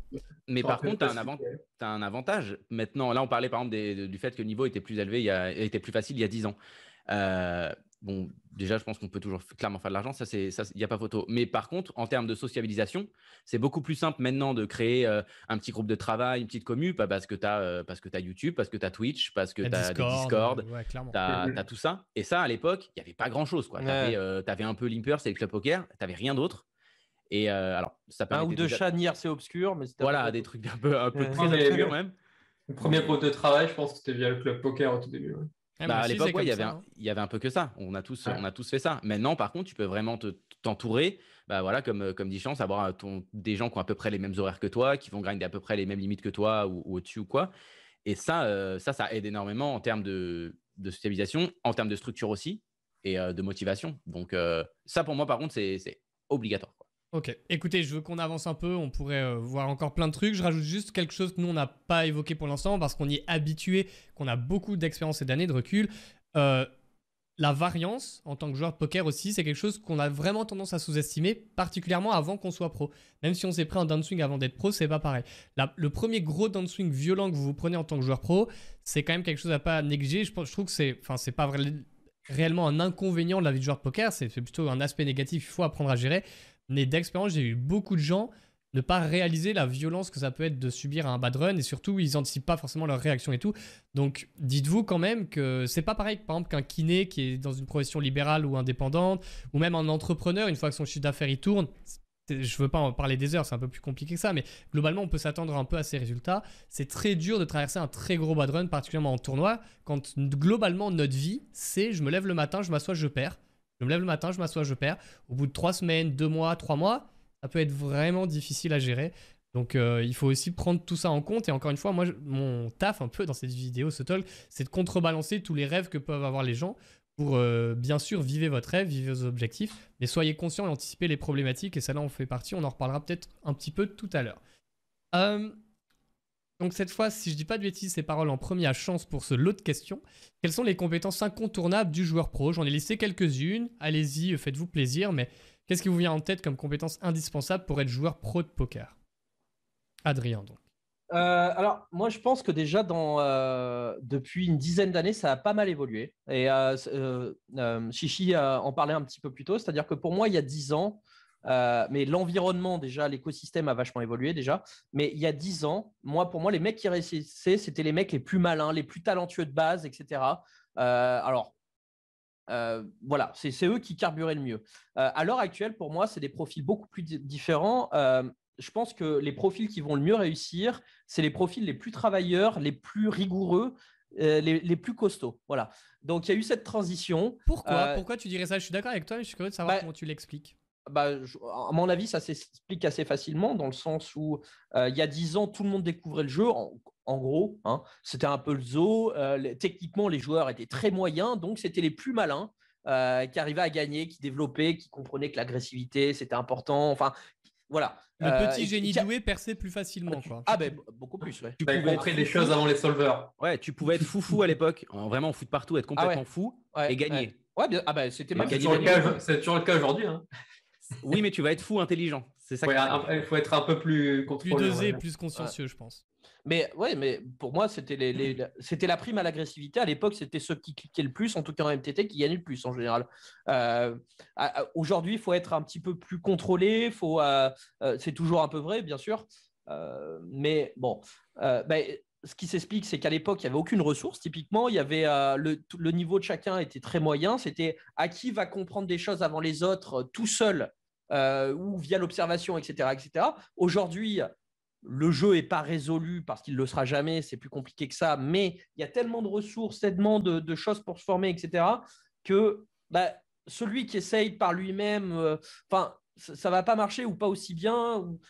Tu vas forcément passer par une phase où il faut se former. Tu vois Donc, c'est celui justement qui sera le plus travailleur, qui se formera le plus vite et le mieux, à mon sens, et moi, je le vois, je suis au contact de plein de joueurs, c'est les profils qui vont le mieux marcher ou qui auront le plus de chances de marcher à l'heure actuelle. Je ne dis pas qu'il n'y a pas de place au talent, etc., etc. À mon avis, pour construire le joueur de poker parfait à l'heure actuelle, il faut quand même des, des prédispositions dans certains domaines. Et là, je vais répondre à ta question, mais aussi beaucoup de travail. Voilà. Euh, là où c'était pas forcément nécessaire à l'époque, regarde, Chichi parle de lui comme étant un profil, par exemple, un peu branleur, excuse-moi les mots, parce que c'est exactement mon cas aussi. Euh, et avant, avant, je ne suis plus, mais je l'ai été longtemps. Je l'ai été, je l'ai été très longtemps aussi, et c'est peut-être ce qui explique, peut-être toi aussi d'ailleurs, notre longévité. C'est-à-dire que moi, il y a 10 ans, j'y allais au talent, je, ne faisais rien du tout, etc. Et je suis toujours là à l'heure actuelle, mais depuis quelques années, chaque année, je me suis mis à de plus en plus travailler, tu vois. Euh, Au contact des autres, je suppose. moi, c'est ça. Moi, c'est en voyant, en ayant la chance de rencontrer plein de joueurs et de me dire, mais attends, ces mecs-là, ok, ils sont là. Ben, eux, c'est vraiment pas par hasard. De me dire, bon, bah, faut, tu peux plus te permettre d'être comme ça, quoi. Bon, bah, juste pour finir, euh, Adrien, est-ce que tu vois, donc là, on va dire un peu le côté consciencieux, bosseur, assez structuré et discipliné, qui prime un peu plus peut-être que le, talent euh, à l'époque. Est-ce qu'il y a un autre truc qui te vient avant que je passe la parole à Chichi? Ouais, il y en a deux autres, c'est la discipline et le mental. Voilà. Mental, tu mettrais quoi dans le mental? Le côté persévérant, résilient ou concentré, motivé? Il y a, plein de choses. Euh, je ne sais pas quel est le plus important. Il y a, beaucoup de choses. Euh, je pense que la résilience, typiquement, surtout à MTT, où tu l'expliquais tout à l'heure, euh, une grosse partie du quotidien du joueur de MTT, c'est de perdre. Alors, perdre tous les jours pendant trois mois, c'est très dur. Et ça, on s'en rend pas forcément compte. Et, et, quelque chose dont on n'a pas assez parlé encore jusqu'à présent, c'est il y a une grosse différence, à mon avis, entre le mec passionné de poker pour qui les résultats n'ont aucune importance parce que ça ne met pas sa vie en jeu, euh, parce qu'il a un vrai job, une paye à la fin du mois. Et le mec qui se lance, qui n'a pas encore une giga bankroll pour absorber tout ça, tous ces downswings, etc., etc. Et par contre, qui doit absolument gagner de l'argent pour pouvoir vivre, pour pouvoir payer son loyer, ses courses, la, vie de base, quoi. Euh, et, ça, tous les gens qui se lancent, à mon avis, sous-estiment énormément ça, voire ne s'en rendent même pas compte. en disant, ouais, j'adore j'adore le jeu, c'est trop bien, machin, il est trop bien ce jeu. Et, finalement, tu vois, quand tu as une obligation, une pression du résultat, tu vois les choses vraiment différemment, tu vois. Ça, voilà, c'est plus un jeu finalement, quoi. Ok, si, si. Euh, moi, en qualité numéro une, euh, je pense, et, franchement pour moi, je pense de loin, euh, la gestion de l'argent. Je pense que c'est ultra important de bien savoir gérer son argent et dans son global, c'est-à-dire déjà de bien gérer sa bankroll, donc la bankroll dédiée au poker. Bankroll dédiée au poker, ne pas du tout avoir de pression. C'est-à-dire que on, en parle depuis le début en fait. Moins tu as de pression, plus tu as de chances de réussir. C'est ça, c'est ça, ça me paraît clair, clair et net. La pression, c'est c'est un, ennemi énorme quoi. Et tu as la pression, la pression sociale déjà. Tu as la pression que tu te forcément que tu te mets à toi-même. Si en plus du coup bah tu as une pression liée à tes résultats, ça devient compliqué. oui, et puis excuse-moi de t'interrompre, euh, mais c'est ce qu'on n'a pas encore évoqué, c'est que cette pression là, elle peut faire à un moment complètement dérailler des gens qui vont euh, détruire leur bankroll euh, avec les, leurs 10K ou leurs 6K qui restent en allant shot 3 limites plus haut, en faisant des expressos ou en disant allez je tente les séries le tout pour le tout et qui font des séries à 8000 balles et qui crachent tout. Donc il y a la pression vécue et il y a, il y a la potentialité de, de craquer complètement après 3 mois, 6 mois de dancing accumulé. Quoi. Donc, euh, effectivement... le, poker c'est de la prise de risque. Si je t'interromps, mais tu es, tout le temps à prendre des décisions qui, sont, qui peuvent être assez inconfortables tu vois, mentalement. Et si, comme tu le dis, si tu as une pression financière, tu ne peux pas jouer le de manière complètement libérée. Tu ne bah, peux pas faire les moves nécessairement que tu sais être bon parce que tu as, peur de, d'échouer, tu as peur de rater un move, si tu as peur de bluffer un tournoi, tu as peur de rater un bluff. si, tu, ne fais pas ton bluff river alors que tu sais qu'il est bon, mais juste parce que euh, le troisième barrel, euh, psychologiquement, il te bloque, euh, déjà, tu peux pas jouer. quoi. Et, là, tu es, mort. Là, tu es clairement mort parce qu'en face, il y, a forcément un mec, on parlait des mecs un peu foufou intelligents, lui, il va cliquer. Hein lui, ça lui prendra pas la tête et, euh, le, le, move sera bon. Ensuite, en termes de gestion financière, je pense qu'il faut, euh, il faut élargir un peu. Et ça, c'est quelque chose que, qu'il n'y avait pas il y a 10 ans et, que, et je trouve que maintenant, globalement, la communauté des joueurs pro est beaucoup, beaucoup plus, mieux structurée là-dessus. C'est gérer son argent à côté aussi. Parce que quand tu es joueur de, quand es joueur pro, ben, euh, ok, bon, en France, on va dire, on, est déclaré, mais bon, il faut quand même, enfin, pour moi, ton avenir, c'est toi qui te le fais, quoi. Donc, il faut, il faut comment, il faut réfléchir à tes, à tes placements, il faut réfléchir. En fait, il faut réfléchir à une gestion de carrière à plus ou moins long terme à partir du moment où ça fait, on va dire, deux ans que tu es professionnel, si tu n'as pas pour moi des projets annexes, euh, je ne sais pas, ça peut être monter ta boîte, ça peut être investir dans l'immobilier, ça peut être les cryptos pour d'autres, peu importe. Mais il faut avoir une stratégie de gestion financière assez, assez globale et savoir ce que tu vas faire de ton argent. Et du coup, parce que c'est bien de te dire, je veux gagner cet argent-là, mais pourquoi faire? Elle est finie un peu l'époque où c'était pour claquer 5000 balles en boîte, euh, en champagne, tu vois ça, ça, ça se fait plus. Les, joueurs maintenant, ils se puent plus. Ils vont aller, ils vont peut-être une fois quand ils chattent un énorme truc, mais ça, ça existe plus trop, tu vois. Comment c'est certain. Ouais, je pense que ça c'est important. Le, deuxième point, c'est euh, se remettre en question. Et ça, c'est difficile parce qu'il faut un équilibre. Tu peux pas tout remettre en question. Tu peux pas passer ton temps à remettre ton jeu en question, sinon tu n'y arrives pas. Mais tu es quand même obligé de te remettre en, question un minimum pour progresser. Euh, et, des fois, il faut, il faut être capable de se dire euh, là, j'ai fait de la merde, quoi. Genre, c'est nul. Et, c'est pas grave que ce soit nul. Au contraire, c'est ça qui va te faire progresser. Le mec, il pense qu'il fait toujours, il prend toujours les bonnes décisions et ce sera jamais un top player pour moi. Parce que les, top players, ils sont constamment euh, dans, le doute sur certains spots, sur certaines petites choses. Ils ont des, ils ont des, comment dire, ils ont une base de, de, jeu sur laquelle ils peuvent se baser. Ils ont vraiment confiance. Ils ont, ils ont une structure. Ils savent que, ok, c'est des bons joueurs. Ça, ils en doutent pas. Mais par contre, que de temps en temps, ils font des moves qui sont nuls à chier ça, oui, je pense que c'est le quotidien des tops et c'est ça qui font. C'est les tops. Pas nul à chier, mais en tout cas, ils savent qu'ils doivent toujours chercher la petite bête pour travailler leur, euh, leur poker et être constamment un petit peu plus compétitif. Quoi. Comme un joueur de tennis, il va tout le temps peaufiner son service pour chercher 3 km/h de plus. Il va chercher des, petits edges, c'est ça, continuellement. Ouais, tu es, obligé. surtout sur les fields, bah voilà, là, quand, Sylvain, ils sont sur les super rollers, euh, euh, là, c'est que des petits edges contre petits edges et c'est ça qui va faire la, différence. Voilà, c'est euh, notre dimension, c'est clair. Voilà, là, c'est clairement, mais un mec, par exemple, comme actuellement, c'est Michael Adamo, on dit que c'est le top du top. bah, je suis persuadé que qu'il clique partout, mais que le mec, c'est un énorme bosseur, quoi. Ah c'est obligé et ça met beaucoup en question. à un moment donné, c'est. Bah, à toi, Sylvain, en transition, du coup, sur les qualités. Ouais, écoute, je pense qu'Adrien et Chichi ont bien résumé tout ça. Euh, peut-être pas parler tant que ça l'esprit de compétition, mais ouais, effectivement, c'était un compétiteur dans l'âme. Euh, ça va beaucoup t'aider à, aller vers le haut niveau, à constamment chercher à, progresser, à, devenir une meilleure version de toi-même. On en revient aussi au mental, hein, parce qu'il faut travailler, personnellement, je pense qu'il faut travailler euh, de manière continue, essayer de s'entourer de coach la, résilience, c'est une des clés dans, le poker, il n'y a pas de doute. Euh, quel autre point intéressant? Gestion financière, euh, à moins que, tu aies, des gains énormes, euh, même si tu as des gains énormes, tu ne sais pas de quoi seront faits les, années suivantes. tu peux gagner 6 bébés au 100 en, 5-10 par exemple pendant, pendant un an, et puis les années suivantes, ça, fera, ça sera. Ça peut, tu vois, l'environnement peut changer, donc c'est pour ça que c'est toujours bien de, de réfléchir au futur, de, mettre de l'argent de côté dès que tu peux. Et parce que moi, tu ne sais pas pendant, forcément pendant combien d'années tu vas pouvoir euh, vivre du poker. Clairement. Mais un truc qu'on n'a pas trop abordé, et ça, je sais qu'Adrien t'en, t'en parles beaucoup, qui est complètement basique, c'est de vraiment aimer ce jeu, en fait, de vraiment kiffer grinder, de mhm. vraiment aimer lancer les tables par plaisir pur, et de kiffer aussi bosser ce jeu et triturer les ménages pour trouver la meilleure décision, parce que moi, j'ai vu plein de gens se lancer, euh, qui pensent vraiment aimer le poker. Il y a une part de vrai. Mais en fait, ils aiment plutôt le rêve des paillettes, de l'argent, entre guillemets, facile, qui perçoit potentiellement facile. Ils aiment plus la liberté qu'autre chose. Si tu n'aimes pas le jeu, tu auras, du mal à, à travailler, euh, à mettre le volume de, de, travail pour, pour étudier, pour revoir tes plays. Si, que aimes, ouais, si, tu as, juste, as juste envie de jouer et que tu espères que les gains vont arriver euh, régulièrement et que tu fais pas les efforts. Je sais plus qui disait. mais... Tu vas être capé, ouais je, crois que c'est peut-être une phrase toute faite ou je sais plus, mais euh, que pour devenir expert dans un domaine. Les 10 000 heures Voilà, c'est ça. Mhm. C'est assez faux en fait, mais bon, il y a une part de bah, vérité, bien sûr. Il y a une part de vérité dans le sens où il faut passer beaucoup de temps. C'est ça que ça veut dire finalement.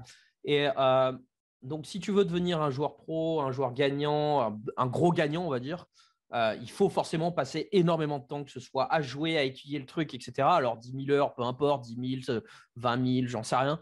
Euh, mais moi, ce que je retiens de ça, c'est que ben, si ça te fait chier, si t'aimes pas, si... ben oui, mais c'est ça. Euh, moi, il y a des trucs, tu me dis, tiens, il faut que tu fasses 10 000 heures à faire ça, jamais de la vie je le ferai, tu vois. mais au poker, moi, je le fais naturellement parce que j'aime ça, tu vois. Et donc, ça rend tout de suite les choses beaucoup plus simples. Donc, c'est voilà, c'est là où la passion est importante, tu vois. Exactement. Et ça, c'est. Vas-y. Pour mettre un bémol sur ces, ces 10 000 heures, ce qui est, ce qui est un peu touchy euh, au, poker, bon, dans tous les domaines, mais je pense qu'au poker encore plus, c'est que tu prends deux personnes, euh, ça dépend comment tu les mets, ces 10 000 heures. Pour prendre Bien sûr, c'est pour ça, c'est un, autre sujet, c'est un autre sujet, euh, mais clairement, je, peux en parler des heures, c'est un sujet qui me passionne parce qu'effectivement, tu vois des mecs, moi, ça fait 5 ans que je les vois, ils jouent beaucoup, ils sont toujours en NL2 ou sur les, les ABI 3, enfin ABI 2, bon, peu importe. Donc, effectivement, l'intensité compte, mais ce qui est très intéressant, c'est que c'est pas évident d'aller chercher des tonnes d'heures de grind et surtout de passion pour trouver la meilleure décision, bosser son jeu, faire un peu de solver et tout, si on n'aime pas profondément ça. Et ça se commande pas vraiment ce qu'on aime dans la vie. Par exemple, moi, je sais que j'adorais le poker, comme j'ai adoré plein de jeux vidéo. Et je sais pas pourquoi, une fois que j'avais consacré 4 à 6 heures dans la journée, eh, j'avais un peu envie de faire autre chose. Et je voyais des mecs euh, bah, comme Loosely, comme Alexandre Luno, pour ceux qui connaissent. J'espère euh, que si vous le connaissez pas, que vous vous renseignerez sur ce profil. Et plein d'autres joueurs extraordinaires que j'ai pu rencontrer.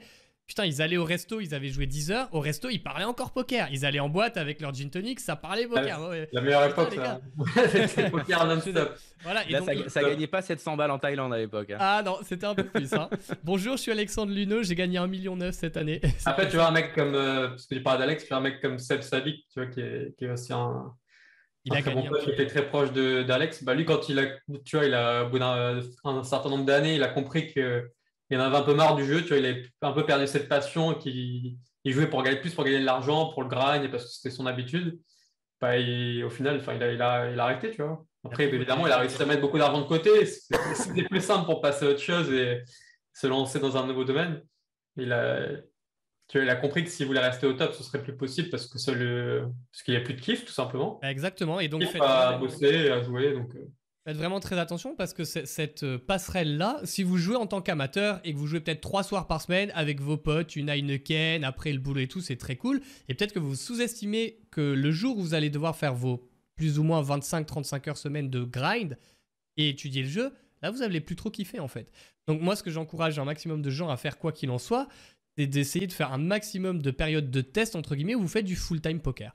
Euh, peut-être pendant les vacances d'été ou je ne sais pas quand, comme tu en parlais, de gens peut-être des fois qui ont deux ans de chômage devant eux. Avant de faire quoi que ce soit, déjà essayez de voir si vous kiffez une sorte de bêta testing de la vie de joueur pro. Mm. Vous prenez deux semaines, deux mois si vous pouvez, un peu plus, et vous voilà, vous, vous, vivez poker, vous jouez au poker, vous voyez déjà si ça vous plaît. Parce que c'est quand même un jeu, c'est un peu con de faire ça si on n'aime pas profondément ça. À mon sens, bien sûr, après Chance l'a dit, il y a des gens, tu citais, je crois, un ami à toi, Chance, qui était peut-être même meilleur que toi à une époque ou maintenant, peu importe, mais qui aimait moins jouer que toi et qui finalement bah, était peut-être moins heureux que toi et, ah, avait moins ce, plaisir au table tout simplement. Ouais, ouais c'est ça. C'est un profil d'un pote à moi qui adore la théorie et comprendre le, jeu et travailler le jeu, mais il aime pas jouer en fait. Euh, je, suis un peu pareil. Moi, je me suis fait, ça va mieux depuis, mais je me suis fait violence pendant un temps parce que je suis passionné du jeu, du milieu, du poker et tout, et vraiment parler de poker, etc. Ça me passionne. Et le, le grind en soi, c'est jamais le truc qui m'a forcément le plus passionné. Du coup, pour que ça me passionne, et maintenant c'est le cas, mais enfin, j'ai dû me mettre des objectifs dans mes sessions de grind. C'est-à-dire tenter, par exemple, j'ai travaillé, ok, c'est bien, mais essayer de, l'appliquer sur mes sessions et, en fait, dans chaque session, de, me de, mettre des objectifs, euh, entre guillemets. Et, du coup, bah, maintenant, c'est un kiff. Mais ça, je peux totalement comprendre cette vision parce que j'ai ah été, bah, vraiment pareil. Quoi. en, en, termes de, qualité, pour parler justement de, passion, la passion, c'est pas linéaire dans une carrière de joueur de poker. Il y a des moments où on a envie de charbonner, il y a des moments où ça redescend. Et je pense que ça, c'est l'une des qualités des grands joueurs aussi et des, des champions de toute discipline c'est d'arriver à toujours se fixer des objectifs qui font il se redonne de la en fait. Par exemple, comment tu fais après un énorme titre? Tu as des gens après un énorme titre, ils n'y arrivent plus, et tu en as d'autres, ils enchaînent parce que justement, euh, ce n'est pas une fin en soi et ils veulent, euh, ils veulent continuer à, être au top, à se maintenir. au final, c'est bah, les champions, c'est ça, hein, c'est ceux qui restent au top. Hein, c'est pas alors ça c'est intéressant ce que tu dis parce que c'est ce que disait Jared Tendler euh, quand je lui ai dit, lui qui avait coaché vraiment plein de joueurs énormes, énormes en high stakes et tout. J'ai c'est quoi le plus gros trait de personnalité que tu as vu chez, chez ces top reg Et il dit c'est assez incroyable, c'est qu'ils ont tout le temps faim, toujours. Genre euh, après trois jours, ils ont beau avoir fait une grosse perf, ils en veulent une autre. Comme euh, Djokovic, il a 16 grands chelems, bah, il en veut 17 et 18 parce qu'en fait, il veut être le joueur de grand chelem le plus titré du monde. Et il y a toujours cette fin qui est mélangée, donc ce qu'on appelle la motivation extrinsèque. Je veux chercher aller quelque chose de, je veux aller chercher quelque chose de plus grand et motivation intrinsèque. De toute façon, il a envie de lancer des tables. Il aime le poker et il s'en fout, tu vois. Moi, j'ai déjà vu des mecs euh, qui jouent en très high stakes, mais c'est content de lancer un cash game live avec, avec, des potes, de lancer un petit tournoi, de rail un pote sur un 10 euros qui était en TF, etc. Et tu veux toujours gagner, ouais, ça, ça c'est clair, ça c'est clair. Tu veux toujours gagner okay, donc, ce que tu joues pour passer à l'autre, euh, excusez-moi pour la toux, le volet de questions, je résume un peu. Donc il faut avoir un, assez gros esprit de compétition, être assez structuré, consciencieux travailleur, un maximum autonome et discipliné. On n'a pas parlé de l'entourage encore, on va le faire, mais c'est important aussi de s'entourer d'autres joueurs qui nous tirent vers le haut. Résilience, c'est-à-dire capacité à encaisser des claques dans la gueule, des échecs, des obstacles et se relever. La gestion financière, on en a assez parlé, c'est vraiment mais giga crucial. L'argent, c'est votre outil de travail au poker ouverture d'esprit et garder un esprit critique justement sur ce qu'on doit travailler, les conneries qu'on fait et comment on peut se remettre en question. Et tout simplement avoir un vrai amour à la fois du jeu et du travail sur le jeu. On pourrait presque faire une masterclass de 8 heures sur toutes ces choses, hein, mais euh, là c'était pour résumer tout ça et que vous sachiez déjà voir vous, vous jauger, vous évaluer pour voir si ces compétences-là, soit vous les avez, soit vous avez des axes pour les développer et que ce sont des choses qui vous parlent, qui vous intéressent. Ne tombez pas dans le panneau d'encore une fois juste vous dire Ah, trop bien, c'est comme les, j'ai vu de mecs dans, dans, les cryptos, dans, dans l'immobilier, dire Ah, tiens, je vais faire de l'argent facile, ça va être bien. Pas comme ça que ça marche. Le poker, c'est pareil. Si vous jouez au poker juste parce que vous dites Je veux être riche, indépendant financièrement, c'est une méthode facile. Non, ça ça va pas être comme ça. Faut aimer le jeu, bosser comme un taré et peut-être que vous arriverez à arrondir au fin de mois ou en vivre. Mais c'est pas facile du tout et il va falloir. L'argent facile, ça n'existe pas. Faut pas vraiment se dire ça n'existe pas. À part si tu montes une arnaque, mais sinon. je pense que c'est même pas facile de monter une bonne arnaque à mon avis. Bon, moi je suis pas très compétent, mais je pense que ça soit facile. Bon. Des fois, c'est pas le risque aussi si tu fais une perf trop tôt. Par exemple, disons tu joues en tournoi de manière euh, régulière, mais plutôt créative. Et d'un coup, tu as une énorme perte, tu vois, tu une super good sur un tournoi à 10 000 joueurs et, tu, penses, tu penses que tu peux en vivre du coup. Ça peut être un. Ça, c'est intéressant. Vas-y, Adrien. Ce que, ce que, vient de dire Sylvain, c'est intéressant. Euh, je connais plein de joueurs de profil euh, qui sont passés pro ou quoi. Et pour moi, il y a deux, deux, profils différents. Il y a le mec qui, dès le début de sa carrière, a fait une giga perf, genre un truc énorme. Et le mec sur ses six premiers qui a galéré. Six premiers mois, tu veux dire? C'est six premiers mois, ouais, qui, qui, qui, était dans un cycle de variance euh, compliqué, on va dire. Ah, et en général, je, je trouve que le deuxième, euh, le deuxième profil s'en sort mieux sur le très long terme. Mmh Parce que il, arrive direct dans le dur et ça lui forge le mental, tu vois. Il, sait, il sait savourer derrière les périodes de good run, etc. Mmh il sait euh, ben, s'il s'en est sorti, c'est qu'il a, mis les choses en place pour s'en sortir, tu vois. Euh, et, il a tryhard, il a pas lâché. Il a tryhard, euh, c'est ça. Euh, alors que l'autre, oh, ben, c'est facile, tu vois. Enfin, ça tombe direct, boum, tu prends 100K, premier tournoi, tu vois. C'est normal, c'est censé être comme ça. Et tu, tu, tu, te mets un peu sur un piédestal. Bon, ben, je suis un génie. En fait, ils sont tous nuls là avec leurs grands conseils, etc. comme, dit, comme dit Sylvain, ça te, crée, ça te crée un biais de confiance parce que tu te dis, en fait, c'est normal et je vais, je vais tout le temps faire ça, quoi. Donc, euh, donc c'est dur parce que tu étais biaisé pour la suite de ta carrière. En tout cas, pour en dire euh, pendant un an, deux ans derrière, euh, c'est compliqué. Quoi. Et puis, tu risques de vivre que sur ta perf. Ça, on le répétera jamais assez. C'est pas que vous avez gagné la fièvre ou je sais quel gros tournoi des séries. D'un coup, oh, vous prenez 8K, 16K, 30K. Vous dites, bah super, ça y est, ça fait trois mois que je joue au poker, c'est facile, la belle vie, j'y vais. Non, attendez d'avoir l'argent de côté dont vous avez parlé, avoir des bons résultats sur un gros échantillon. On n'a pas trop parlé de l'échantillon, on en parlera tout à l'heure. Mais d'avoir bah, du coup plutôt, je sais pas, 400 000 mains en cash game minimum, peut-être 5 000, 10 000 tournois joués. C'est vraiment même peut-être des minimums, hein, parce que si vous jouez depuis longtemps, vous aurez plus. Et donc, faites bien attention à ça. Euh, parlons-en maintenant concrètement, c'est un peu aussi un des thèmes de la vidéo. À quel moment du coup, là ça va être euh, assez riche parce qu'il y a presque autant de réponses que de profils et de situations, on en a un peu parlé, mais allons plus en profondeur à quel moment, et là je redonne la parole à Chichi, c'est raisonnable de se lancer pour une première année? Peu importe le background, à un moment, il y a un mec qui veut se lancer. Donc là, au moment de la vidéo, on est en 2022, mais partons pour la décennie. Quelqu'un, à un moment, il veut se lancer pro. Il dit, allez, cette année, je teste de vivre que du poker. Quel background il faut euh, Voilà, quels sont les prérequis? Bah, Je vais dire, euh, pour balancer quelques chiffres, hein, évidemment, tout est, tout est euh, théorique, hein, il n'y a pas de, pas de vérité vraie, mais pour moi, il faut être gagnant depuis un an, on va dire. Tu es gagnant depuis un... Ouais, depuis un an, tu as des revenus réguliers avec le poker.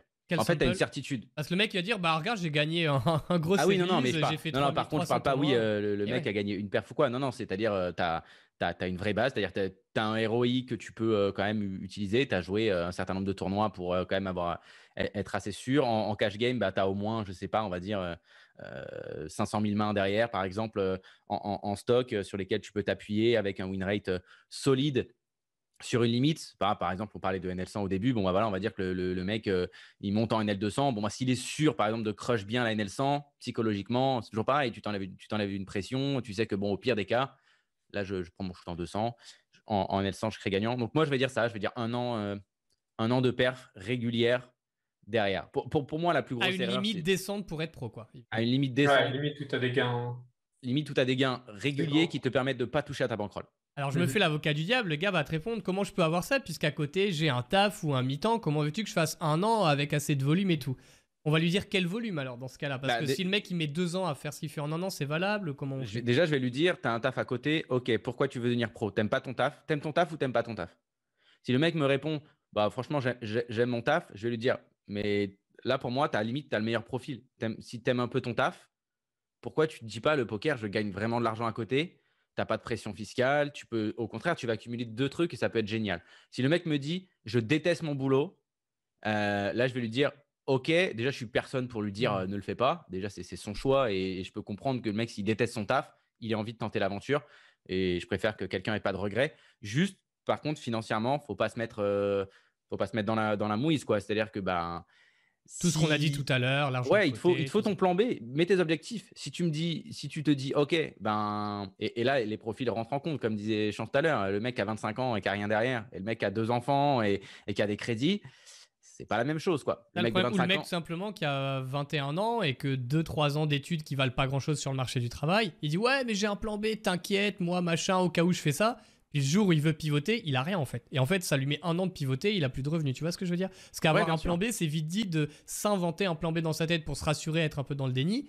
Puis le jour où ton plan B, tu dois l'actionner, tu te rends compte que pour l'actionner, tu as besoin de bosser 6 mois, un an et que tu pas de sous en fait. c'est surtout que tu l'actionnes après une, après une. En plus, ça va être difficile d'assumer un échec. Euh, psychologiquement, on est tous différents là-dessus. Tu vas dire, bah, ok, je me suis lancé un an, j'en ai parlé à tous mes proches à côté, à mes potes, je vais me lancer dans le poker, je vais me lancer dans le poker. Au bout d'un an, tu t'es planté. Mm. Je pense que c'est pas facile à, assumer. Il faut une belle force mentale pour euh, l'assumer. Limite, j'ai envie de te dire, la personne qui est capable d'assumer, d'assumer ça, elle va réussir au poker, je pense. Ok. Allez, Sylvain. Et puis Adrien. Ouais, c'est difficile de donner une, réponse euh, toute faite. comme on disait, il va y avoir tellement de cas différents. Mais j'ai envie de dire qu'il faut aussi prendre quelques risques. Alors forcément, pour nous, c'était plus simple. On a, on a commencé notre carrière quand on était jeune, on sortait de nos études, on n'avait pas de famille, pas d'enfants à charge, etc. Mais c'est comme si tu es entrepreneur. Au final, tu prends un risque quand tu lances une boîte. Euh, ça peut fail, ça se trouve, tu vas investir une grosse partie de tes fonds propres euh, pour, pour lancer ta boîte. Tu n'as pas forcément le réseau, les compétences pour lever des fonds, etc. Mais cette expérience-là, dans une certaine mesure, j'ai envie de dire que normalement, tu peux aussi la valoriser.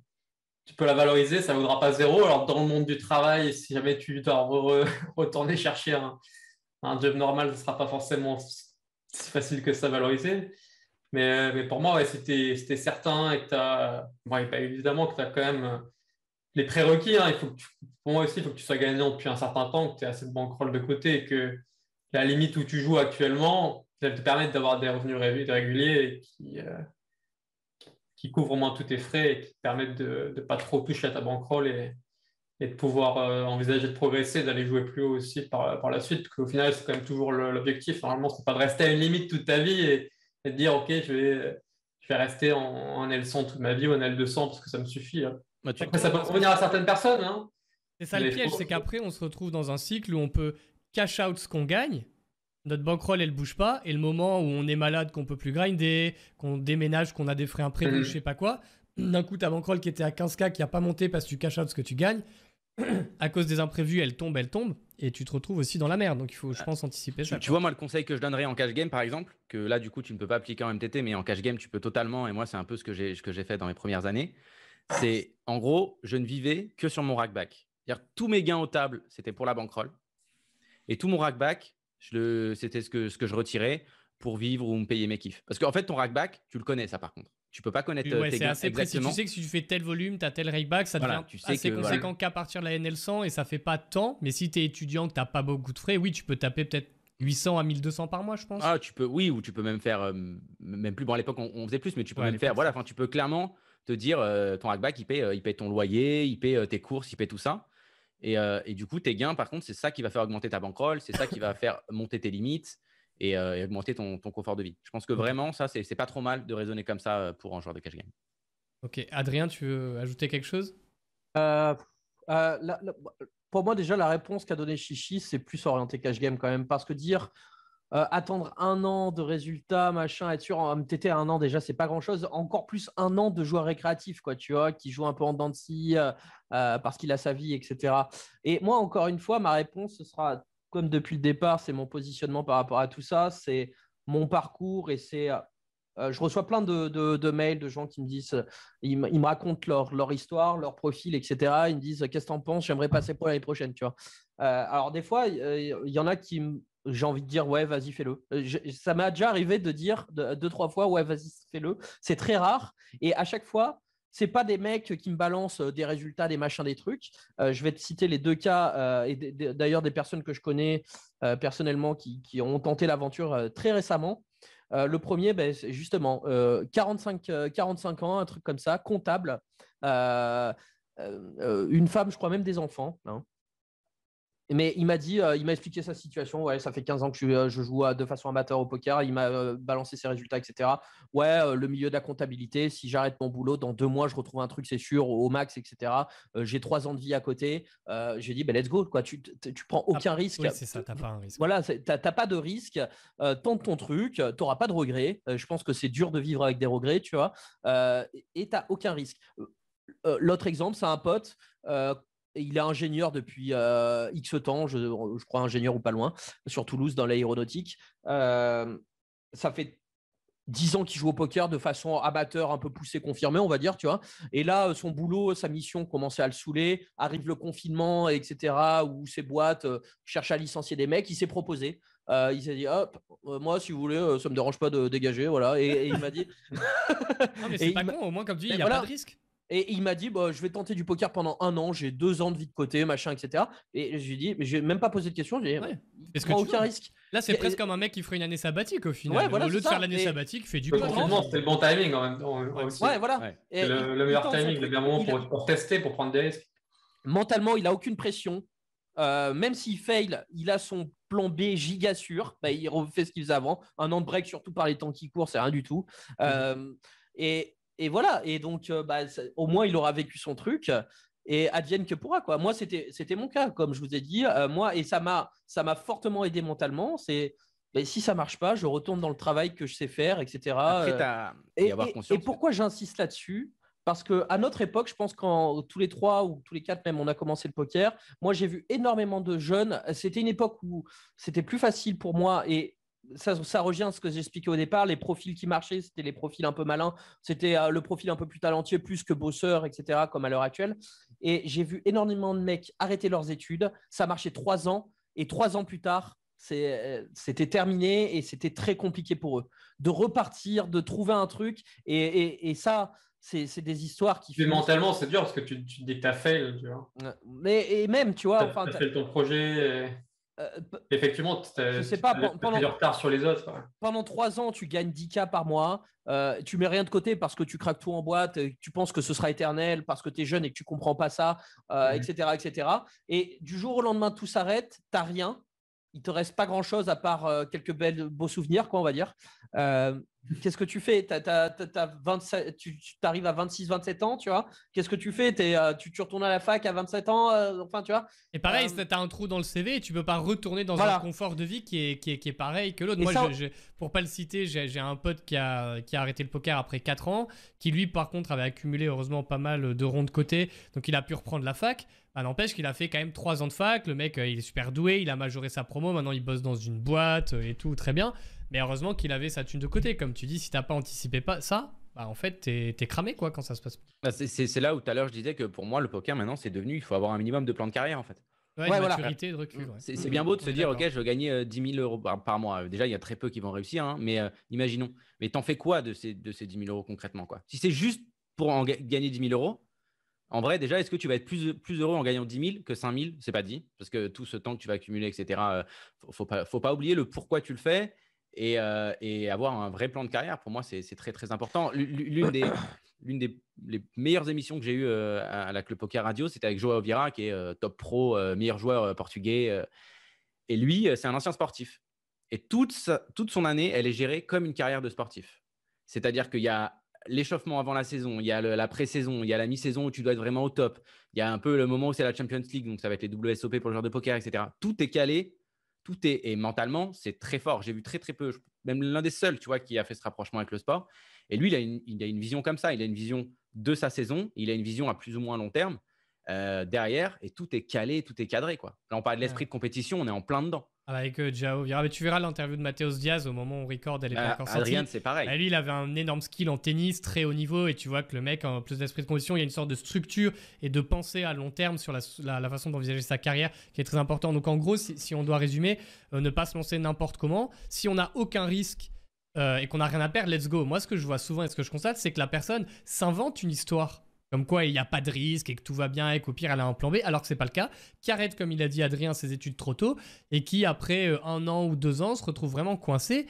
Et là, bah voilà, il faut aussi parler de ça. Moi j'ai vu des mecs vraiment faire des grosses dépressions, des gros bats, d'un coup, bah, tu vois, t'es comme un con, t'es avec ta meuf, t'es à Paris, euh, faut penser à ça. Le mec, quand tout va bien et qu'il peut sortir 2000, 3000 euros par mois, il les sort. Quand il peut plus, bah, tu move down, t'es stressé, un bad run et tout. Donc, faut vraiment anticiper, faire attention à ça. Et je trouve qu'il n'y a pas assez de, prévention là-dessus. Et, on n'en a pas parlé, alors je sais pas si tu veux peut-être en parler après ou pas. Mais euh, là, on parle de carrière, une carrière maintenant. Là, si on parle de joueurs qui sont en France, ça veut dire être déclaré. Ouais, si, si, c'est prévu d'en parler un petit peu à, la fin avec les gains et bien sûr la fiscalité et tout. Bon, bah écoutez, rentrons euh, maintenant un petit peu dans le vif du sujet aussi. Partons du principe que quelqu'un aujourd'hui démarre plus ou moins de zéro. Il sait que la double paire, c'est mieux que la top paire. Euh, bon, très bien. ah, on est... ah oui, il y a du Non, mais... un peu tôt pour commencer à envisager d'être pro. Là. Vous lancez pas, vous lancez pas, les gars. Imaginons que la personne, en tout cas, veut prendre le poker au sérieux. Son objectif, c'est au minimum d'être gagnant donc, du coup, ça va vouloir dire quelque chose d'être gagnant. Est-ce que c'est 1000, 2000 euros à l'année, un peu plus? Mais bon, du coup, il va y avoir une perspective de monter sa rôle, monter les limites, et peut-être se posera un jour la question de passer pro ou pas, peu importe. Partons du principe que quelqu'un prend son poker en main de façon sérieuse, ici et maintenant, on va dire. Euh, et ben, qu'est-ce qu'on lui conseillerait? Donc, je donne la parole à Sylvain. Qu'est-ce qu'on fait? À quelle limite on commence aussi? Et ça dépend bien évidemment des profils, mais est-ce que on dit vraiment allez, on part d'une petite roll, on dépose que 50, 100 euros et puis on grind vraiment euh, tout petit à petit, on fait 200 000 mois en NL2 puis en NL5 machin. C'est ça que je veux faire. Enfin, on est plus ou moins tous partis par là. Moi, j'ai déposé 50 ou 100 balles euh, quand j'étais étudiant et, même 50, 100 balles à l'époque, ça, ça, restait une somme conséquente. Tu vois donc l'idée c'était de jouer des petites limites et de commencer à apprendre le jeu sans trop se brûler. Euh, après, j'ai acheté, j'ai acheté des livres, j'ai commencé à, consulter les forums, à, étoffer ma, tu vois, mes, bagages techniques, comprendre le jeu, faire un peu de volume. Et euh, ça a pris du temps, hein, ça a pris du temps. Et je pense qu'il faut juste pas être pressé, tout simplement. Et combien de temps on reste à une limite Il faut, qu'il fait, il faut kiffer le jeu, euh, pas, pas engager des sommes au début qui sont trop importantes, parce que ça peut aller vite de, perdre des sommes qui sont conséquentes pour, pour chacun. Et donc, excuse-moi, t'as entendu, mais du coup, combien de temps on reste à une limite donnée, tu vois? Il y a des gens qui vont dire Ah, mais attends, faut vraiment que je sois sûr de battre la NL2 ou la NL5 ou les ABI 2 en tournoi sur tel sample, machin. Si le mec, à un moment, il a la roll et qu'il a 300 ABI, il va plus haut s'il n'a pas une confirmation qui bat la limite ou pas? Parce que nous, on est plutôt de l'école sur Cleveland. Prenez votre temps, soyez sûr de battre les limites. Mais comment on est sûr? Est-ce qu'à un moment, ça ne devient pas contre-productif non plus? On va pas non plus. Ouais, tu peux commencer à prendre des shots sur les limites du dessus. Et puis, il faut juste accepter que, bah, finalement, si tu, sens qu'il y a vraiment une différence de niveau qui est importante, ben, pas hésiter à redescendre. Quoi. Et euh, là où tu es, plus confortable, tu es sûr que tu gagnes. Mais prendre son temps, c'est sûrement l'argument le, plus important.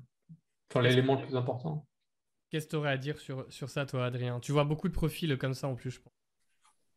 Euh, alors, sur euh, la montée de limite trop rapide, c'est ça la question? Ou sur euh, le mec qui part des free Alors, plutôt, c'est de quelle limite on démarrait et combien de temps on y reste avant de se dire on move Parce qu'on attend vraiment d'avoir la bankroll ou d'avoir les résultats. Comment on mixe ça? Je pense qu'il n'y a pas de règle. J'ai deux euh, exemples autour de moi par rapport à ça. que, J'aime bien prendre des exemples concrets dans mes streams. Donc, c'est des histoires, si vous suivez mes streams, que vous connaissez déjà peut-être.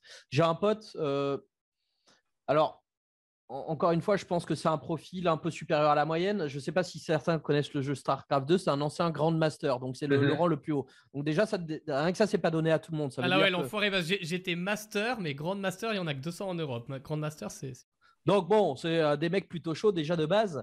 Il a commencé le poker il y a 3-4 ans, je dirais plutôt 3 ans d'ailleurs, en partant des free rolls. Il n'a jamais mis un seul centime, et c'est tout récent. Là, c'est, euh, je vous parle de 3 ans, donc euh, je vous parle en 2018, quelque chose comme ça. quoi. Il n'a jamais déposé le moins de centimes. À l'heure actuelle, il est sur les 50 et quelques cents, tu vois, en, MTT. On a euh, régulier, quoi. Ouais, ouais, Donc, euh, je ne sais pas exactement combien il a monté, mais euh, je sais pas quel est exactement son backroll. Mais vu le bonhomme, à mon avis, en plus, il est plutôt NIT BRM, tu vois. Il doit pas avoir 100 buy-in, je pense. donc, voilà. Et alors, il n'a pas du tout l'ambition d'être pro, ça l'intéresse pas. Il est ingénieur dans la vraie vie, etc. tout se passe bien.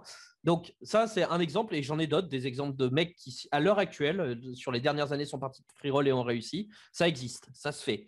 Euh, alors ce mec-là, encore une fois, je vous ai dit, pour ceux qui connaissent le jeu vidéo, qu'il était Grand Master à StarCraft 2. Ça veut dire quand même quelque chose, tu vois. C'est il, a des euh, le mec, hein. il a des prédispositions au tryhard, à passer beaucoup de temps devant son ordi, etc., etc. Tu vois. bon, donc ça se fait. Et j'ai un autre joueur là, un pote à moi toulousain justement, qui se lance pro depuis à peu près un an, je dirais un truc comme ça. Lui, il a une approche différente. Euh, ça l'intéressait pas de jouer les free et compagnie. Euh, il s'est dit, moi, je travaille dans la vraie vie, je prends une somme d'argent et il, a commencé directement des 5-10 balles, tu vois. Euh, il s'est dit, j'ai pas envie de passer par l'étape free roll, ça m'intéresse pas, c'est trop lent, trop chiant, trop machin. Se battre pour gagner 5 euros, c'est pas mon truc. Je veux, je veux commencer directement à une certaine limite. Alors je dis, attention avec ça. Euh, attention, euh, n'allez pas craquer le PEL directement à la suite de cette vidéo. Voilà. Euh, non, mais ça peut être un risque. Lui, il était prêt à prendre ce risque. Il n'est pas non plus parti de stream astronomique. Je dirais qu'il a commencé avec 1000, 2000 euros, quelque chose. Tu vois, il a travaillé pour avoir cet argent. Il s'est dit, OK, ça, ce sera mon capital de départ. Ça m'enlève toute, toute la partie grind, free roll, etc., qui peuvent paraître peut-être un peu dur mentalement pour certains. Je se battre, jouer. Ou pas stimulante, même ennuyeuse. Voilà, ou pas voilà, exactement. Et euh, lui, il a réussi comme ça. Voilà. Donc ça, c'est deux exemples, je pense. Je dis pas que ça va marcher pour tout le monde ou quoi. Euh, pour répondre à la question encore euh, en disant que ben, finalement on peut tout voir, hein, mais voilà, ça c'est deux, deux, deux, personnes que je connais personnellement proches de moi qui ont ces deux parcours-là, et ça c'est du tout récent, c'est du tout chaud. Euh, donc ça répond un petit peu à la question est-ce qu'on peut passer pro ou pas loin euh, aujourd'hui? La réponse est oui, même en France, euh, bref. Mais est-ce que c'est donné à tout le monde? Pas, pas sûr. qu'est-ce que tu en penses? Bah, pour le catch game, moi je pense que c'est pas mal de commencer. Alors bon, on va donner un chiffre. Je trouve que 100 euros c'est bien. Je pense qu'il n'y a pas d'intérêt de dépenser plus. Euh, ou, 50. Après, on peut se débrouiller. les bonus de dépôt sur les rooms, etc. Voilà, il faut, profiter aussi de, de, des promos comme ça, etc. Mais on va, partir d'un joueur qui, commence en sur 100 euros, donc à 50 caves de, de NL2. Euh, moi, je trouve ça bien d'être un peu dans le dur au début et surtout là où, alors ça, a réussi pour, pour ton pote euh, Adrien, mais je pense que c'est un peu une erreur un peu psychologique de vouloir tout de suite commencer pour l'argent. Je pense que l'argent, en fait. Euh, Pour le plaisir, je suis aussi. Tu sais, des fois, moi, je sais que je suis comme ça. C'est vrai que si les sommes me simulent pas, j'ai pas de plaisir. C'est. Ouais, mais. on peut dire c'est un leak mental. Je... peux comprendre, mais moi, je trouve que c'est pas mal de. en fait, je trouve qu'autour de moi, les gens qui ont vu le poker un peu comme les jeux vidéo avec des points, ils ont tous réussi, ces mecs-là, en fait. Ça aide plus. Parce qu'ils n'ont pas de pression de l'argent. Euh, ils vont se battre euh, en NL2 comme ils vont se battre en NL1000. Euh, et, en fait, ils vont avoir cette, période au début de, de tryhard parce qu'au début, bah, il va falloir enchaîner. Par contre, là où je pense que ça peut devenir une erreur, tu disais, il faut prendre son temps. Je suis d'accord, mais pas trop. C'est-à-dire qu'en NL2, euh, bah voilà, pour, moi, euh, dès que tu te sens de passer en NL5, il faut le faire. Il ne faut pas que tu attendes d'avoir si deux ans. et que tu te sens, d'accord. C'est le même niveau. Il faut vraiment pas. Et là, quelqu'un qui a, pas, qui a, un petit blocage avec l'argent, ok, on peut dire que c'est que 5 euros, mais s'il s'est habitué aux 2 euros, bah, il va avoir des pots qui vont être. En plus, c'est limite, c'est plus que le double, c'est deux fois et demi, tu vois. Donc, euh, bah, tu vas commencer à jouer des pots à 10 balles. C'est con, mais au début, des pots à 10 balles, euh, moi j'étais étudiant, des pots à 10 balles, au début, bah. Et puis tu run bad, tu perds 10 buy tu perds 100 balles, c'est Tu perds 100 euros. Donc voilà, mais il faut, faut pas perdre de temps à ce moment-là. C'est-à-dire que dès que tu le sens, là, il n'y a pas de chiffre de bankroll à donner ou quoi. Dès que tu le sens, passe en 5 euros. Dès que tu es en 5, dès que tu le sens, passe en 10 euros. Si mentalement tu es prêt, vas-y. Attends pas d'avoir 500 000 mains en NL2, en NL5, en NL10. Ça sert à rien du tout là. Là, tu perds vraiment du temps. Et qu'au final, tu vas rencontrer des, profils similaires. c'est le, niveau, niveau très similaire. Franchement, moi, pour, la, pour la masterclass, j'ai grind de la 2 à NL50. Sincèrement, c'est quasiment le même niveau partout. Euh, même pas le niveau NL50 et non, non, NL2, mais NL2 5 10, c'est pas fou. Les, récréatifs, ce sera le même niveau partout. Ah oui, oui. Ça c'est clair. Après, oui, ouais, je voulais. Ouais, pardon, je t'ai mais. En, moyenne. Vas-y, finis. Non, tu auras plus de règles en moyenne, évidemment que le niveau augmente, euh, le niveau moyen augmente, c'est évident. Mais c'est juste que le niveau augmente parce qu'il y a moins de récréatifs. C'est ça en fait, c'est un peu les vases communicants. Mais voilà, moi je pense qu'il ne faut pas perdre. Euh, c'est vraiment euh, se, connaître et dès que tu sens que tu peux shoot euh, en L2, 5, 10, 20, allez-y et ne, perdez pas de temps. là où il faut beaucoup plus structurer ses shoots et les programmer, etc., je pense que c'est au-dessus. Par contre, là, autant être intelligent. Vaut mieux shoot le week-end que shoot en semaine, par exemple, en plein, en plein après-midi. Ça, ça se travaille un peu un shoot et ça se prépare. C'est un autre débat, la table selection. clairement. selection. je trouvais intéressant l'argument au final de d'être un peu dans le dur parce qu'au final, le poker, c'est ça, c'est que tu, même quand tu vas jouer des limites plus hautes, tu vas, tu vas retrouver des profils récréatifs. Tu vois, le fait de les avoir, euh, d'avoir développé des stratégies, tu vois, qui ne sont pas forcément très complexes, mais qui, qui marchent, qui, qui, crochent bien les, euh, les joueurs récréatifs, bah, il faut, faut, que tu comprennes comment ça marche, comment eux ils raisonnent, comment tu les exploites. Puis après, évidemment, bah, plus tu montes, plus tu avoir des joueurs qui sont compétents, et plus tu vas devoir bah, améliorer tes process de réflexion, tes stratégies. Mais je pense qu'il y a cette, étape, qui, euh, que tu ne dois pas brûler, à mon, sens, de passer par le, début. Et puis, et puis aussi, tout simplement, euh, au petit swing, au, swing, à accepter de, perdre des, pots de X euros. Euh, ça prend du temps aussi. De, je pense mettre un, un, disclaimer aussi, parce que j'ai entendu des choses euh, euh, qui, qui m'ont choqué dernièrement un peu dans, dans le milieu du poker, c'est euh, ne, ne, ne, vous mettez pas en danger dès le début, ne prenez pas de crédit pour construire une bankroll, ne faites pas des prêts, ce genre de choses. Ça, c'est. On parlait de pression, ça, c'est pire qu'une pression sur la tête, quoi. C'est même, c'est même dangereux. Donc, euh, commencez par euh, l'argent que vous pouvez vous permettre de, perdre. Voilà, on met. Rentez pas à vos potes. Voilà, ne, ne, prenez, pas d'argent à vos potes, ne prenez pas d'argent à votre copine, euh, n'allez pas à la banque dire que vous achetez une voiture pour faire une bankroll au poker. Hein. Ça, c'est. Ah, mais c'est vrai qu'au poker, contrairement aux entreprises, je te, excuse-moi Adrien, je te, et que t'as pas besoin d'injecter 34 capital pour y aller. Comme tu dis, avec 2K, tu as énormément de buy-in en NL10 déjà, ça va quoi. Donc oui, vas-y, Adrien. De, toute façon, pour moi, le plus important dans cette histoire, c'est un, les compétences et deux, la volonté. Voilà. Bah euh, la, somme de départ, finalement, c'est pas très important. Ça peut juste peut-être faire gagner un tout petit peu de temps. Moi, dans ma carrière, je suis reparti plusieurs fois en partant de zéro ou pas loin. Et euh, bah, il y, a, y, a 4 ans, je jouais les 1 euro.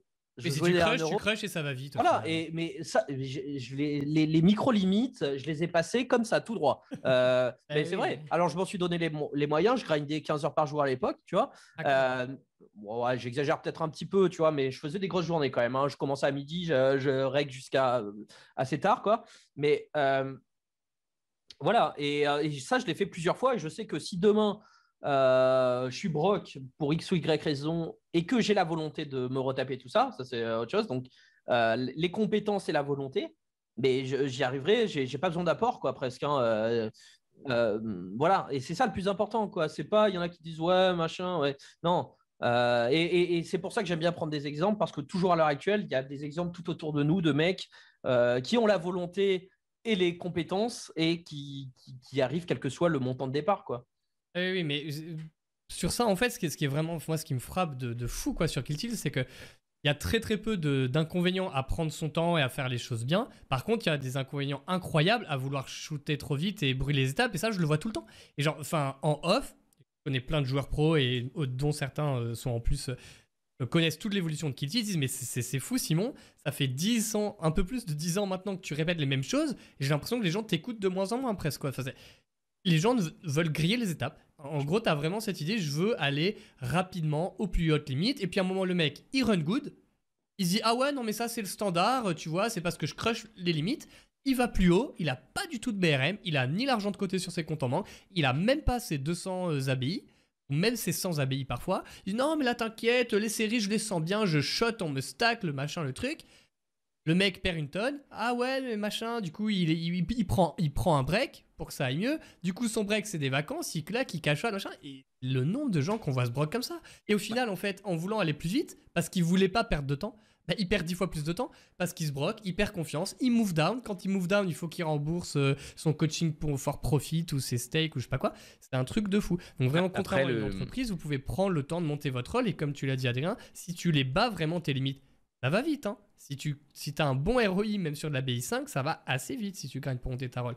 Donc ce sera pas perdu. quoi. Voilà. Après, là, je pense qu'on est. On pourrait élargir le sujet, mais c'est limite devenu un problème sociétal de vouloir gagner de l'argent très vite. Euh, sans, sans, difficulté. c'est le gros problème. Voilà. Et, euh, ne serait-ce que par exemple, euh, si on, si on, même si on parle juste de, travail par exemple du poker, bah, tu, tu prends les, les, gens, ils vont voir qu'une vidéo dure une heure, ils vont pas la regarder juste parce qu'ils se disent une heure. Alors qu'ils regardent des vidéos de 10-15 secondes tous les jours sur lesquelles ils apprennent rien. tu vois, les, les, réels ou les trucs comme ça. Non, mais c'est vrai, tu vois. Et, euh, et on, est plus le temps passe, plus c'est vrai ça. Dans la consommation du temps, de vouloir tout faire, tout faire trop vite, trop vite. Ah, mais il faut travailler en fait. Ah, mais c'est chiant. et bah, c'est ça, c'est ça. et, il y a trop d'exemples, tu vois. De... Je pense qu'il y a trop d'exemples dans les, dans les réseaux sociaux de personnes tu vois, qui ont réussi super vite, qui sont beaucoup mis en avant. Et je pense qu'il y, y, a cette mais je suis même pas sûr que c'est facile. Je suis même pas sûr que tu vois par exemple les, gens qui réussissent sur Insta ce soit si facile que ça. Il y a une concurrence qui est tellement gigantesque. Je pense que vraiment hein. Je pense qu'il je pense que c'est du taf. Je pense vraiment qu'il y a des gens dans l'impression et il y a une partie de chance aussi à mon avis. Euh, oui, il y a une partie de chance. Hein. Il y a, bon endroit au bon moment, tu es retweeté ou je sais pas quoi par la bonne personne, euh, à la bonne heure, euh, sur le bon sujet d'actualité ou je sais pas quoi, tu vois. Et derrière, tu surfes là-dessus, mais. Mais ne mettez pas, ne mettez pas, enfin, du coup, pour conclure là-dessus, ne mettez pas pour moi de temps en fait. Euh, se fixer un objectif de temps, je pense que c'est dangereux. Se dire dans un mois, je suis en Il faut avoir une vision très long terme. Hein. Voilà, et, juste euh, comme prenez un peu votre temps, accélérez au bon moment, mais accélérez, euh, voilà, prenez votre shoot. Par exemple, je parlais de NL2, NL5. Bon, bah, tu en, es en NL, as mis 100 euros, tu as 150 euros, tu te sens bien. Ok, va en L5. Là, c'est pas une perte de temps. Et puis au pire, c'est pas grave. S'il y a 120 euros, tu redescends en L2, tu vois. Mais, mais comme tu dis, si vous avez 5000 euros de rôle, bah, allez pas faire le 1000 des séries. Enfin, c'est con. Je vais vous dire ce que je pense de ce sujet profondément parce que j'ai pas eu l'occasion de le faire dans des. Enfin, je n'ai pas pris l'occasion de le faire dans deux vidéos. Il rend ouf. Et tu disais, vous l'avez tous partagé, j'ai vu vos mimiques, vous étiez tous en mode Ah, c'est clair, dans notre société, on valorise de plus en plus ça. C'est qu'il y a ce qu'on appelle le biais du survivant, qui est énorme. C'est que tu as 1000 joueurs de poker, enfin, X joueurs de poker qui se lancent en faisant plus ou moins n'importe quoi, BRM agro, ils ont même pas le niveau mais ils jouent machin. Et oh, d'un coup, t'as des screenshots qui pop sur les réseaux sociaux, machin a gagné ça, mais quoi, mais il y a, y a juste 6 mois, il était en petite limite, regarde maintenant, il a perdu ça et ça et ça. Et il y a que, évidemment, en général, quand le mec, il s'est broke, il n'y a pas plein de photos sur les réseaux sociaux, tu vois. Donc, euh, nous, par exemple, je sais qu'avec notre masterclass, je me suis interdit pour l'instant de le faire. Et ben, je balance pas les screenshots qu'on a sur Discord de mecs qui disent Ah ben tiens, depuis que j'ai acheté la masterclass progresser au poker, euh, euh, j'ai perfait tel truc. Moi, j'ai des graphes qui sont géniaux, mais je trouve ça hypocrite de le faire parce qu'en fait, ça biaise complètement les attentes des gens. Et donc, du coup, le mec se dit Bah, c'est facile d'être pro, regarde, lui, il était pas. Voilà, il, il était en bas là il a acheté telle masterclass, il a fait tel truc. Ça aussi, les gens, ils croient qu'en achetant une masterclass, ça va les transformer en joueur pro. Ben non, faut bosser en fait derrière. C'est le travail que tu mets dedans qui va te transformer. C'est comme si tu achètes une euh, tu payes pour une école de commerce euh, ultra haut niveau ou Harvard ou ce que tu veux. Et derrière, faut faire euh, le taf de ouf comme un malade et développer les compétences. Donc, comme l'a dit Adrien, c'est une histoire de développement de compétences en fait. Même être joueur pro, donc c'est ça la clé. Et toute cette illusion qui est non, mais moi je peux aller vite, je peux griller les étapes, t'inquiète, elle est doublement entretenue parce que comme il y a de la variance au poker, il y a des gens qui s'y prennent avec un projet poker complètement claqué au sol, mais ça marche. Parce que le mec, ben voilà, il y a, sur 1000 joueurs, tu en as toujours qui n'auront pas le niveau et qui vont enchaîner, enchaîner, les perfs, ou même qui ont le niveau, qui avaient un très mauvais BRM, mais c'est passé, ça s'est bien enchaîné, et tout le monde dit Ah ben ça c'est un peu la norme, c'est un peu le standard. En tout cas, moi je veux ça. En, fait, c'est pas possible quoi. Faites attention, tu parles de, des étoiles des screenshots sur les réseaux, et c'est vrai, hein, mais vous savez pas ce qu'il y a derrière. Il y a des gens, ils postent des screenshots, ils ont 15% euh, de leur action, ils ont 20% de leur action, ils, ils ont même mis. Combien euh, il a coûté euh, Ils leur, leur, leur, session gagnante. Voilà, ils, on déduit pas les, 5000, les ils, ont, ils ont mis 5000 de session. Enfin, tu vois.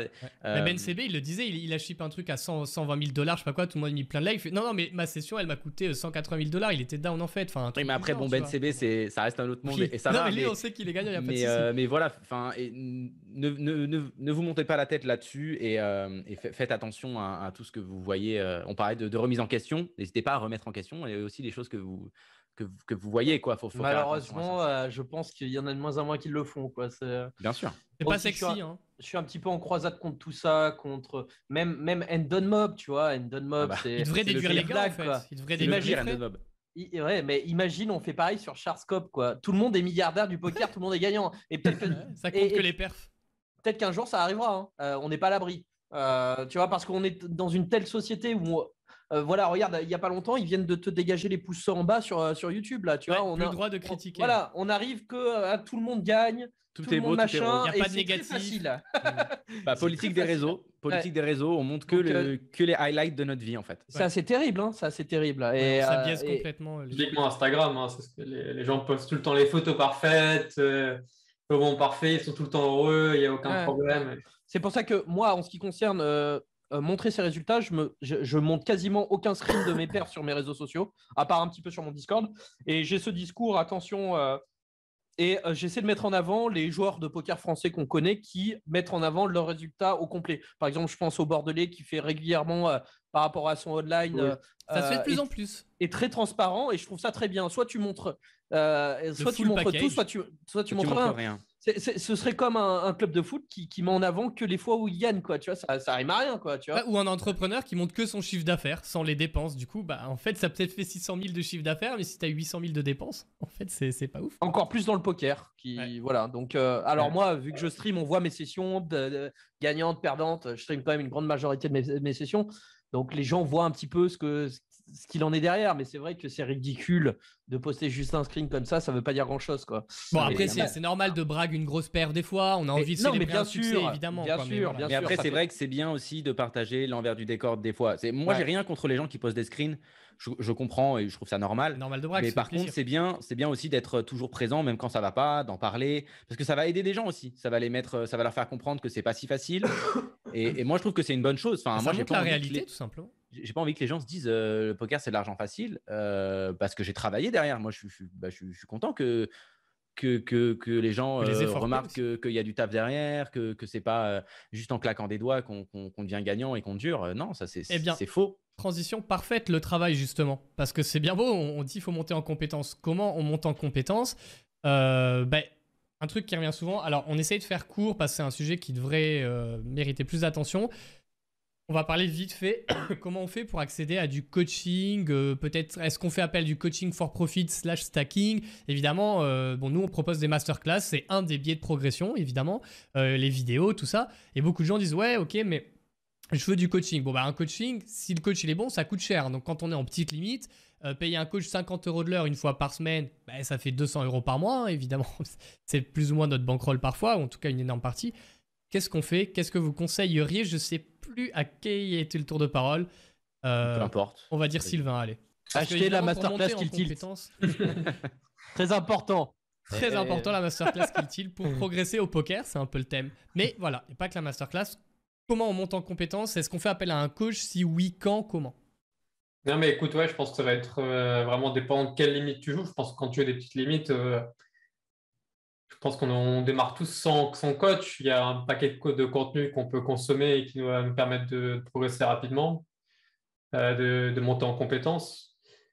Euh, et, je pense que qu'à partir du moment où tu commences à être vraiment sérieux et que tu as vraiment une bankroll solide, que tu joues des, limites, tu peux vraiment gagner ta vie, que tu peux commencer à, réfléchir à te faire coacher, voire pourquoi pas être, euh, être stacké, tu vois, faire partie d'une qui s'appelle des stables. Tu vois, il y a beaucoup sur .com. Tu as des espèces d'entreprises où ils stackent les joueurs et les coachs. Il y a des coachings de groupe. Et au final, c'est aussi ça, c'est un, un bon moyen de monter en compétences euh, sans, sans, prendre trop de risques. Par contre, il faut que tu aies déjà un passif. En général, il faut que tu aies un passif, il faut que tu aies déjà joué beaucoup de volume. Donc, tu montes tout à un certain nombre de compétences.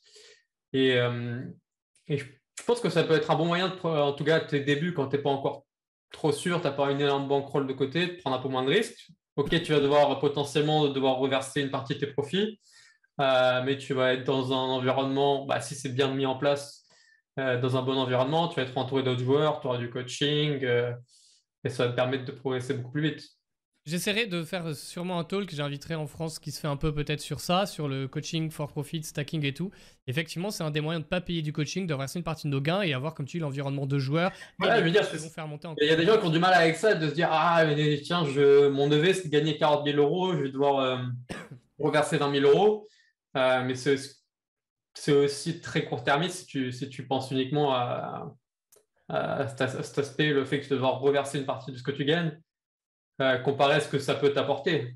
Si la structure est bonne, si les, mecs sont euh, consacrés assez de temps au niveau coaching, tu peux monter en compétences, mais tellement plus vite. Et au moins, ça va te donner une structure, ça va te donner des méthodes de travail. Euh. je pense que ça, peut vraiment être une, très bonne option pour, pour, les, pour les débuts en tant que, en tant que joueur pro. Adrien, comment tu envisages ça? Toi, toi c'est vrai que tu stimules beaucoup ta communauté, tu as un Discord et tu transmets beaucoup à la fois en montrant ton jeu, en expliquant tes plays, à la fois en répondant à plein de questions.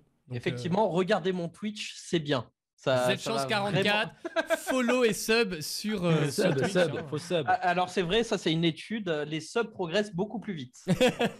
Euh, non, non, je, rigole. Ils run plus good aussi. Non, c'est une question très compliquée et je pense pas qu'il y ait vraiment de réponse absolue, de règles d'or ou ce que tu veux. Je pense que ça dépend un petit peu. En fait, c'est une question comment tu apprends, quel que soit le domaine, le poker. mais tu, le vois pour les études supérieures. Par exemple, tu as des filières euh, type fac où tout le monde est euh, en amphi de 200 personnes. Il y en a pour qui ça va pas du tout, euh, ça va pas du tout marcher parce que ils n'arrivent pas d'eux-mêmes à se discipliner, à se structurer, etc. Ils ont besoin d'avoir, d'être en petit groupe, d'être directement en face du professeur, de se faire bouger un petit peu, etc. Avoir la structure, le cadre, les deadlines des examens. Donc, tu vois, c'est toujours pareil ça rejoint un petit peu à, mon, à, mon, à mon sens. Euh, c'est le discours que j'ai un petit peu pendant mes Twitch, etc. Ce qu'on disait tout à l'heure, où à l'heure actuelle, les gens cherchent des trucs qui leur tombent directement, tu vois. Il faut une méthode miracle. Voilà. Et, ça, ça n'existe pas. Moi, à l'époque où je faisais un petit peu de coaching, le nombre de mecs que j'ai eu qui croyaient que j'allais leur, leur, donner le secret en une heure, tu vois. Euh, bon frère, allez, euh, voilà le secret. Non, ça marche pas. Et que au bout d'une heure, ils voient le boulot qu'il y a à faire pour y arriver et j'ai même plus de nouvelles d'eux le lendemain, tu vois. Euh, non, mais vraiment, hein, ça m'est arrivé plein de fois, alors qu'avant, c'est entretien préalable, je leur explique bien, euh, voilà, c'est du moyen long terme, machin, bref, non. Bon, euh, donc, tu vois, ça dépend de chacun. Et moi, je ne peux pas donner de réponse à cette question déjà. Et le seul truc que j'ai envie de dire, c'est que on parle à l'heure actuelle beaucoup de coach, mais que ce soit dans le poker, euh, ou dans tous les milieux. C'est un métier à la mode, c'est un mot à la mode. Coach, coach, coach, euh, coach de vie, coach de machin, coach minceur, coach truc.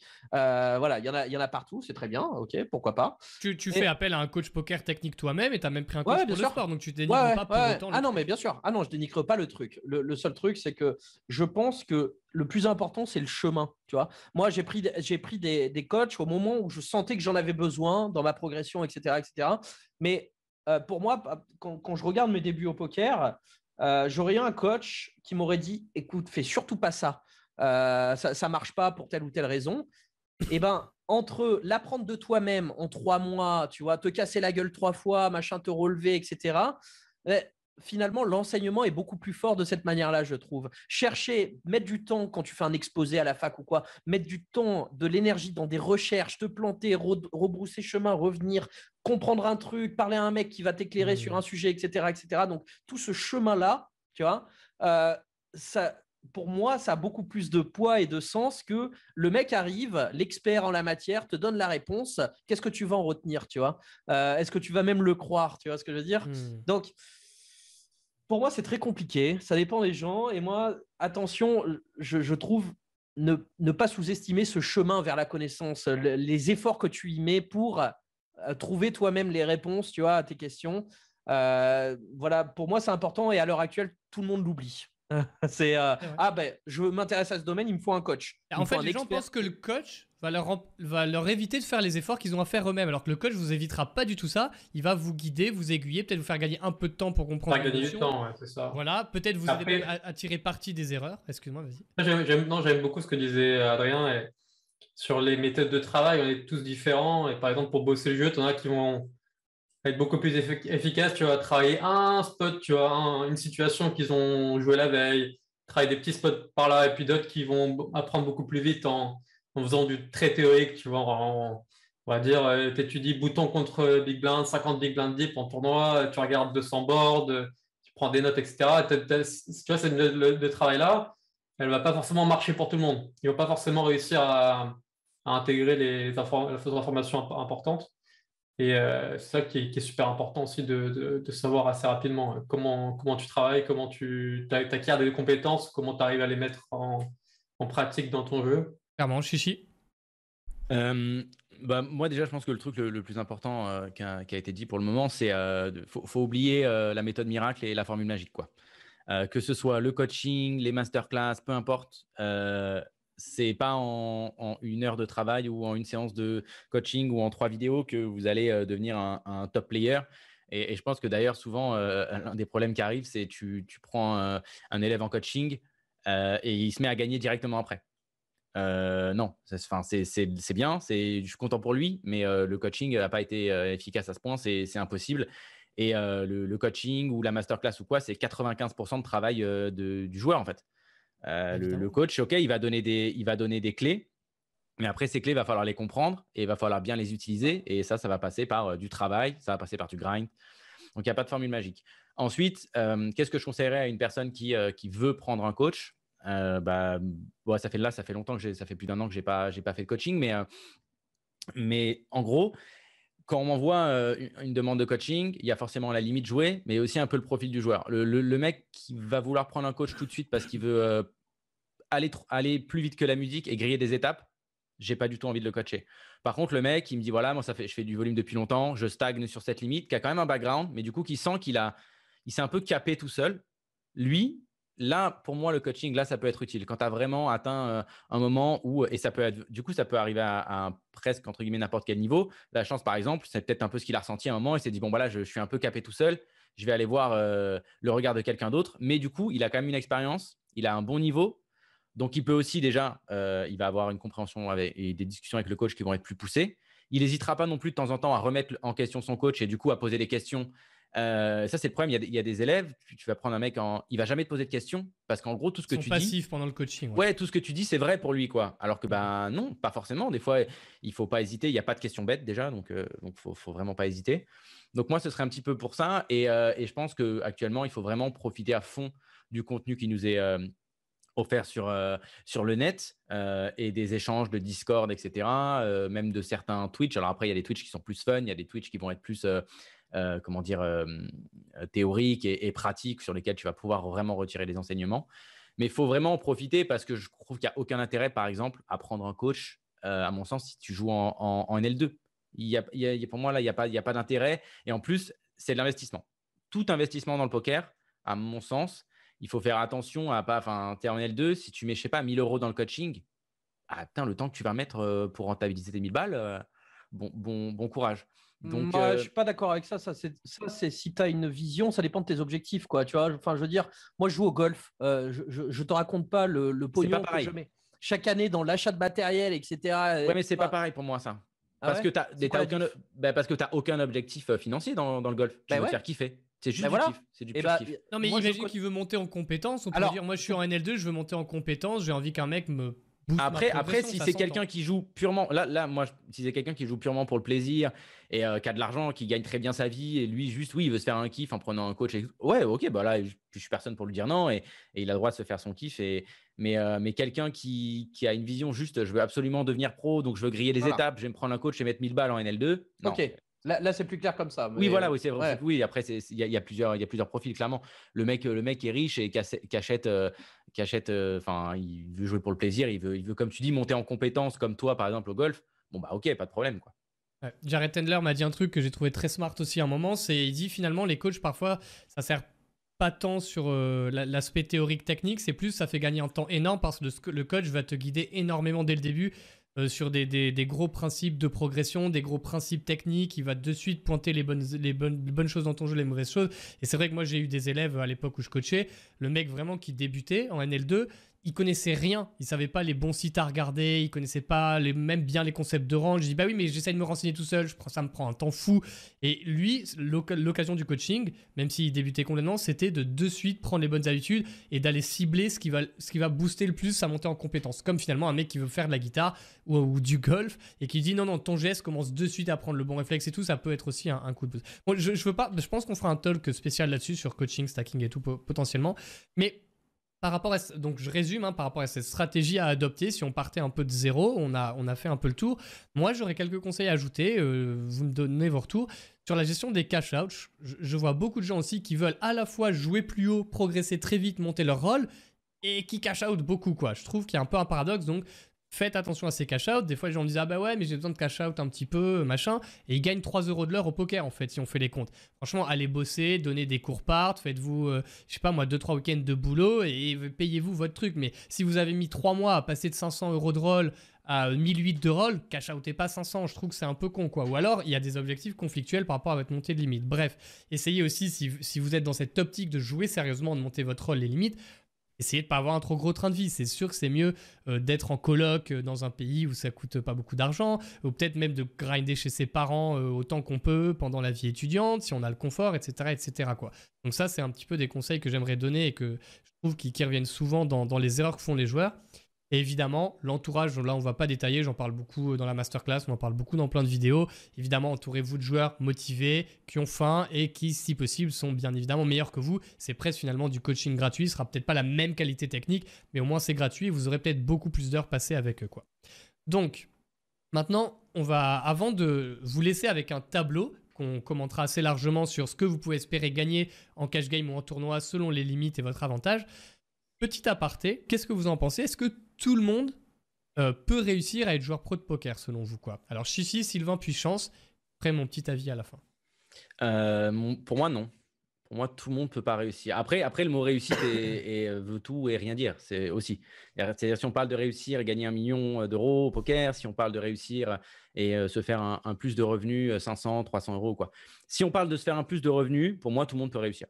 Pour moi, là, euh, euh, quelqu'un qui, s'investit un minimum, qui est, euh, qui, est, quand même sérieux, pour moi, là-dessus, tout le monde peut réussir. Par contre, pour moi, si, devenir vraiment joueur pro au sens comme nous on l'entend, c'est-à-dire gagner, on va dire, par exemple, minimum 4-5 000 euros par mois, et encore, on va dire 5 000, et, et, ça pendant du coup plusieurs années, etc. Pour moi, tout le monde ne peut pas le devenir. Moi, je pense que tout le monde est doué pour quelque chose dans la vie, déjà, mais, mais pas forcément pour tout. C'est-à-dire que moi, je suis pas trop pour la phrase si je veux, je peux. Je pense que ça ne s'applique pas à tout. dans le sport, par exemple, ça ne s'appliquera pas. Quoi. Enfin, on prend cet mmh exemple souvent, mais moi, je veux être. Bah, demain, je veux, je veux, gagner Roland Garros, j'y arriverai jamais. Hein. J'aurais beau m'investir tous les jours et prendre tous les coachs du monde que je veux, etc. C'est impossible. Donc, donc ça, je pense qu'il faut faire un peu attention avec cette phrase et pas l'envoyer à, à, tout va. Donc, réussir, si on arrive à se fixer des objectifs entre guillemets, euh, décent, euh, oui, on peut tous atteindre nos objectifs au poker, se faire des bons plus de revenus, euh, ça oui. Devenir, devenir le, top, pas tout le monde. Mais ça ne veut pas dire qu'on ne peut pas le faire. En fait, c'est ça qui est compliqué aussi. Je ne dis pas parce que tout le monde ne peut pas qu'on ne peut pas le faire. Il y a des gens qui vont le réussir, ils vont, ils vont, ils vont le faire, clairement. Euh, quelqu'un qui veut là être absolument le meilleur joueur du monde, euh, il pourra peut-être y arriver, mais par contre, lui, j'espère que mentalement, il est prêt et qu'il a une motivation euh, à toute épreuve, qu'il a faim comme. Deux, trois prédispositions aussi, peut-être. Comme jamais. et évidemment, évidemment. Hein. Mais évidemment, et on parlait par exemple, Adrien tout à l'heure parlait d'un pote à lui qui était Grandmaster à StarCraft. Bon, bah, le, lui, il a des dispositions qui sont un poil mieux et il a deux, trois certitudes que le, le, mec, par exemple, qui pète un câble quand il perd un bet à 10 euros devant un match de foot. Quoi je pense que des deux profils, il y en a un qui a peut-être plus de chances de réussir que l'autre, tu vois. Euh, et à motivation égale, je pense qu'il y en a un qui réussira beaucoup plus souvent que, que l'autre. Donc, euh, non, à, mon sens, je dirais non sur cette question. Tout le monde peut pas. Toi, Sylvain? Écoute, je pense que tout le monde peut devenir gagnant au poker. Euh, y, arriver, la définition que moi j'aurais, non. Enfin, c'est pas possible non plus. Enfin, on a déjà cité pas mal d'arguments. Déjà, il faut être euh, il faut être passionné du jeu, il faut avoir euh, des bonnes compétences mentales. Et puis après, je pense que c'est beaucoup, beaucoup, beaucoup de motivation au final. C'est la, motivation euh, intrinsèque qui, te permet de, mettre du, volume, de travailler ton jeu, d'accepter de, les downswings, de te remettre en question. Euh, tout, est lié à la motivation, à, mon sens. Et je pense que c'est difficile pour beaucoup de, beaucoup de joueurs, hein, pour personnes. Après, qu'est-ce que ça veut dire y arriver Pour moi, y arriver, c'est personnellement, c'est être un bon compétiteur, c'est avoir des, des, gros, des gros résultats, qui dégager des revenus qui sont conséquents. Ce serait plutôt ma, ma définition à moi. Hein. Mais pour, pour, certains, ça pourrait être juste voilà, être gagner 2000 euros par mois, être vivoter du poker. Tu penses que tout le monde pourrait y arriver à gagner 2000 euros par mois? Tu penses que quasi tout le monde peut y arriver? Je pense que c'est. Ouais, non. Enfin, peut-être pas. Peut-être que je me trompe. Moi, je eh pense ben, que tout le monde peut gagner 500. Non, sûrement, sûrement que non, en fait. Sûrement, pas, sûrement pas, tout le monde. Enfin, non, vas-y, Adrien, vas-y. Adrien, Alors, euh, je sais pas. Euh, euh, je ne sais pas si on a le droit, mais je le fais quand même. Euh, il y, avait Loïc qui avait fait une vidéo sur ce sujet-là euh, il y a quelques mois. Euh, et ça, m'avait limite choqué. je ne sais plus qui étaient les invités exactement, mais tout le monde avait répondu oui. Oui, c'est possible. Tout le monde peut devenir joueur pro. Et moi, ça m'avait choqué. Oh non, je me disais, ni au poker. Ah, non, ah, c'est perdant à gagnant. Ah, non, la question, c'était joueur pro. Joueur pro ah on va dire aller gagner minimum 3000 balles par mois. Allez, minimum. impossible. Pour moi, la réponse est un grand non. Oui, c'est un grand non. Et aucun doute là-dessus. Euh, parce mhm. que mais c'est comme si tu disais est-ce que tout le monde peut devenir joueur pro de foot? Mais bien sûr que la réponse est non. Alors, il y a des gens qui vont dire attention, le niveau de compétence technique et mentale que ça demande d'être joueur professionnel de foot est incomparable par rapport à juste gagner 2-3 000 par mois au poker. N'importe quoi. Je veux dire? ce que je veux dire, ils vont dire c'est plus facile de gagner 2-3 000 euros par mois au poker qu'être joueur pro de foot. Enfin, pro, genre dans les grands clubs et tout. Si, non, mais ça, c'est, ça, c'est vrai, mais ça veut pas, dire que, l'un, que tout le monde va réussir dans l'autre non plus. Ben, enfin. Je fais l'avocat du diable. Hein. Attends, je donnerai mon avis. moi, je suis d'accord avec ton argument, hein, mais, ça veut, mais ça, c'est pas un argument pour moi pour dire que tout le monde réussira au poker non plus. quoi. Non, parce que c'est trop compliqué, c'est trop, trop mental, c'est trop, euh, euh, c'est trop ce qu'on explique, tout, tout ce qu'on explique depuis le début, que dès que mhm. c'est ta seule source de revenus, tu as trop de pression, etc., etc., et ça, on s'en rend pas compte. Gagner 2000 balles sur un mois, euh, de toute façon, il y a tellement de hasard dans le jeu, tout le monde pourra y arriver, quoi, tu. Et, je suis d'accord avec ce que vous dites. Moi, j'ai fait un peu de coaching à des joueurs qui partaient d'assez loin, honnêtement. Je pense qu'avec beaucoup de travail, n'importe qui peut réussir à devenir gagnant. Euh, ça ne veut pas dire un gros gagnant, ça ne veut pas dire pouvoir en vivre, mais gagnant, un petit gagnant. Voilà. Et c'est déjà énorme. C'est déjà énorme, jusqu'à une certaine limite. Mais la nature humaine, ça ne marche pas comme ça, malheureusement, tu vois. C'est-à-dire qu'en général, le mec qui commence à devenir gagnant sur des tournois à 2 euros, eh ben, il veut aller plus haut, il veut continuer à monter, etc. Et puis il se met au pari sportif et il broque tout. Moi, c'est l'exemple que je viens. Donc le mec, en l'occurrence, peut être gagnant jusqu'au MTT à 2 euros, par exemple, si on parle de MTT, mais il en veut toujours plus, etc., etc. Il va aller à des limites sur lesquelles il ne peut plus gagner, il va atteindre son cap. Moi, c'est ça que je pense, c'est que chacun a un cap. Et que pour vivre du poker, il faut quand même avoir un, cap, donc une barre, un minimum assez quand même élevé, euh, bien au-dessus de la moyenne. D'accord euh, Là où être gagnant sur les 2 euros, c'est quand même beaucoup plus accessible. Et moi, voilà, je suis d'accord avec euh, ce que vous avez dit tous les deux, c'est-à-dire que je pense que tout le monde, à force de travail, peut devenir gagnant jusqu'à une certaine limite.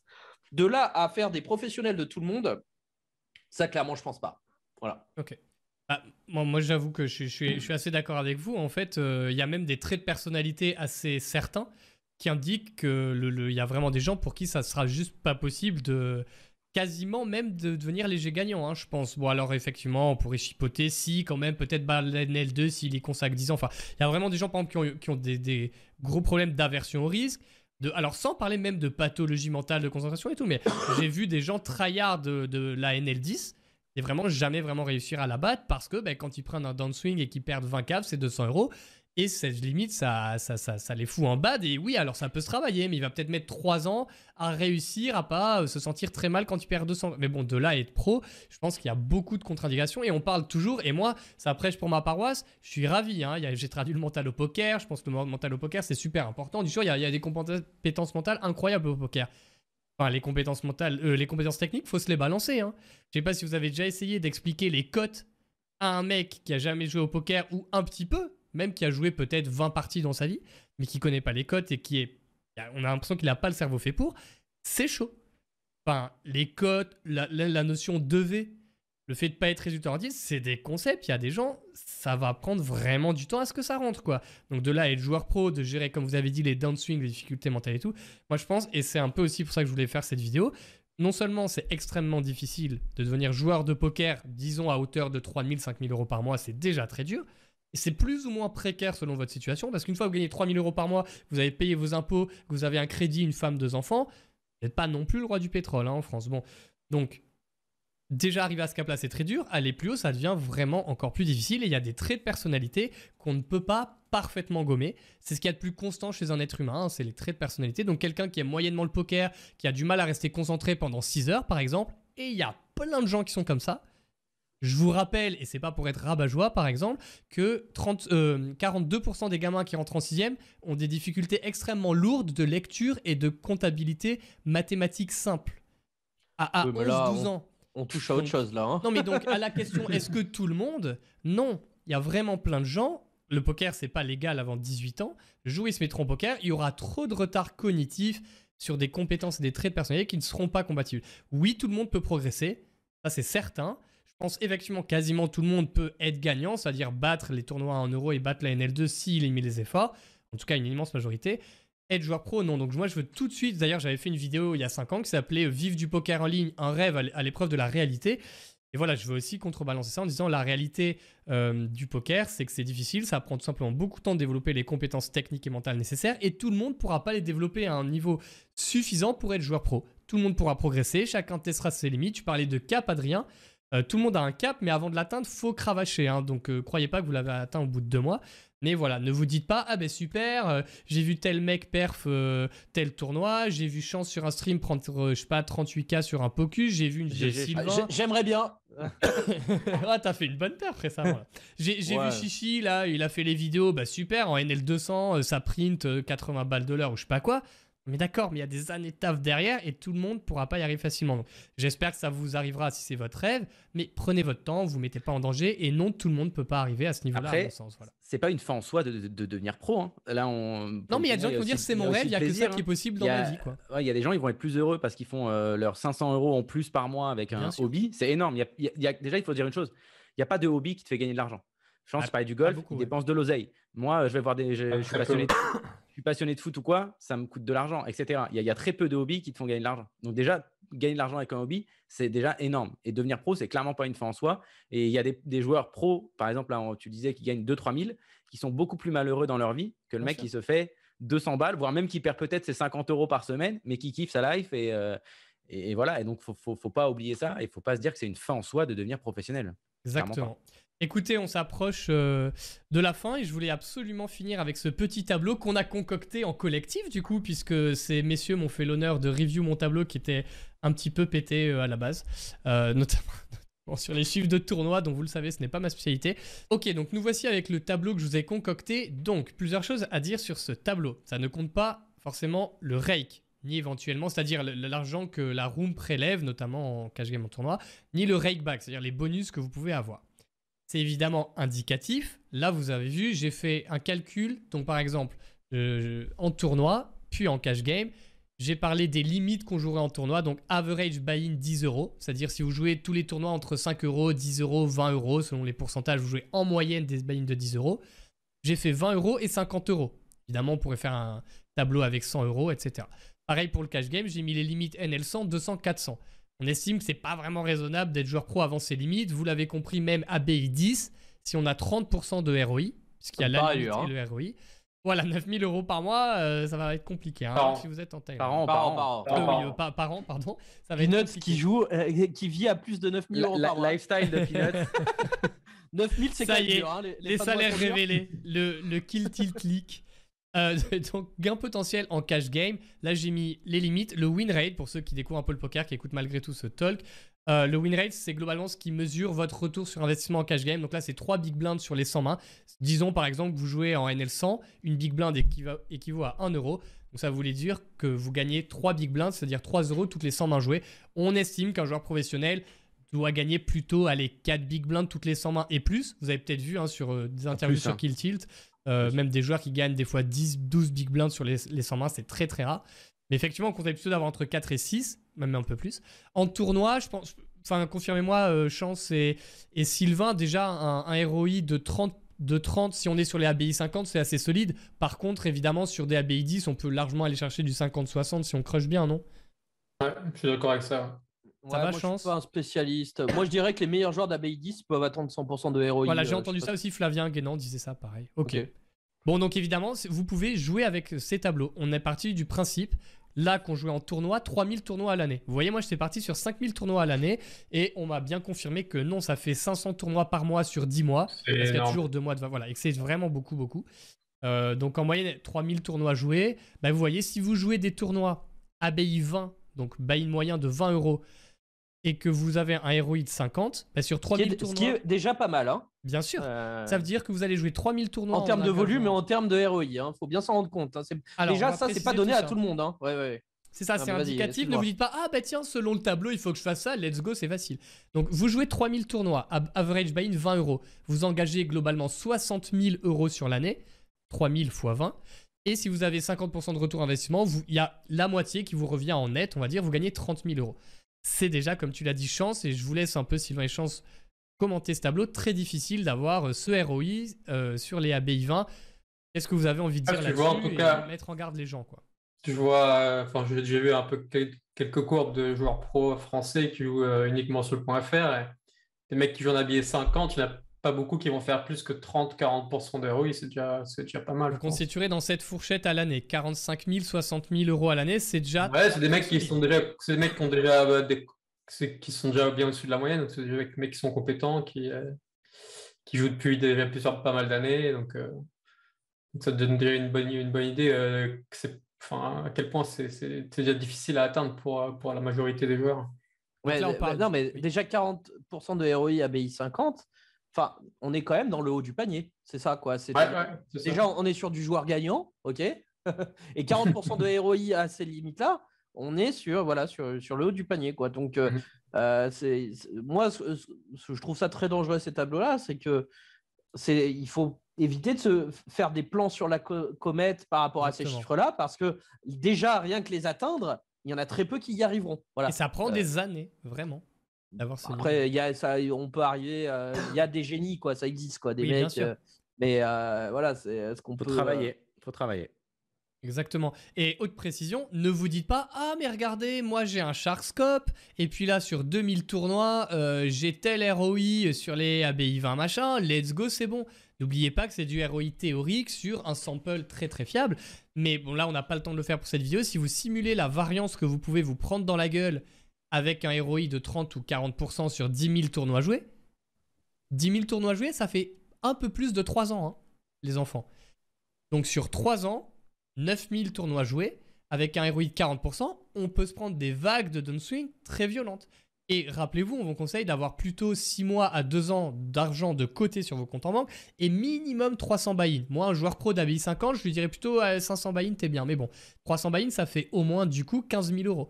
Si on lui conseille 500 buy-in, ça fait 25 000 euros. Donc 25 000 euros de bankroll et 2 ans, enfin 6 mois à 2 ans d'argent de côté en étant prêt à subir les downswings et tout. Dites-vous bien, bah, par exemple Sylvain, même toi Adrien, vous avez pu jouer du ABI beaucoup plus élevé. Toi Sylvain, je pense maintenant tu joues quoi? Enfin ton ABI moins, ça doit être 200, j'en sais rien, 500 Enfin, Line, 350 quelque chose comme ça. Ok, donc c'est là où on passe vraiment un cap. C'est peut-être après plusieurs années à jouer les ABI 50 et peut-être même 100 qu'on a une énorme rôle, qu'on a une énorme expérience, que là oui on va pouvoir exploser et qu'on voit des joueurs euh, exceptionnels, extraordinaires, faire des années à 1 million. Mais ça, les gars, c'est de la folie. Et la plupart de ces joueurs-là ont commencé le poker à une époque où c'était plus facile et tout. Donc, comme l'a dit Chance, ces tableaux sont très dangereux. Mais je sais que si je les mets pas, les gens vont dire Ah, mais ça sert à quoi de faire une vidéo euh, sur ça sans chiffrer le tout?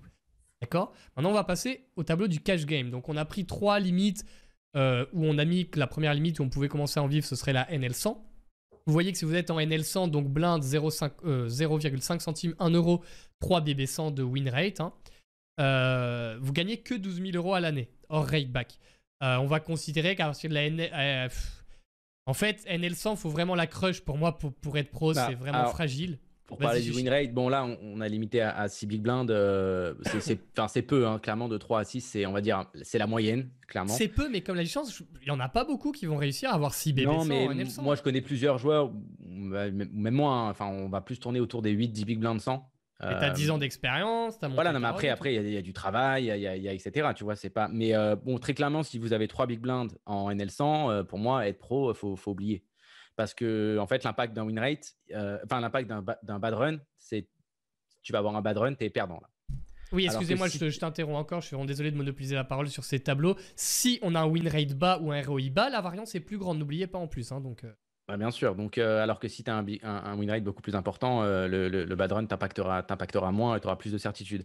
Euh, bon, très clairement, de toute façon, on le voit hein, avec 12 000 euros, même si on rajoute le rackback, on va dire que allez, un, un, mec qui gagne beaucoup, enfin, même pas beaucoup, moyennement, euh, ça lui fera 20 000 euros à l'année. Bon, bah, 20 000 euros à l'année, euh, c'est compliqué de, vivre, euh, de vivre dessus pour un mec. Hors impôt, hein, les cocos. On n'a pas mis les impôts dans le tableau. Là, hein. là on, est on est clairement hors impôt et, hors bad run. Ça, veut dire qu'il va tout le temps être à 3 big 100 pendant l'année. quoi. Donc, bon, ça me, paraît, ça me paraît quand même très compliqué.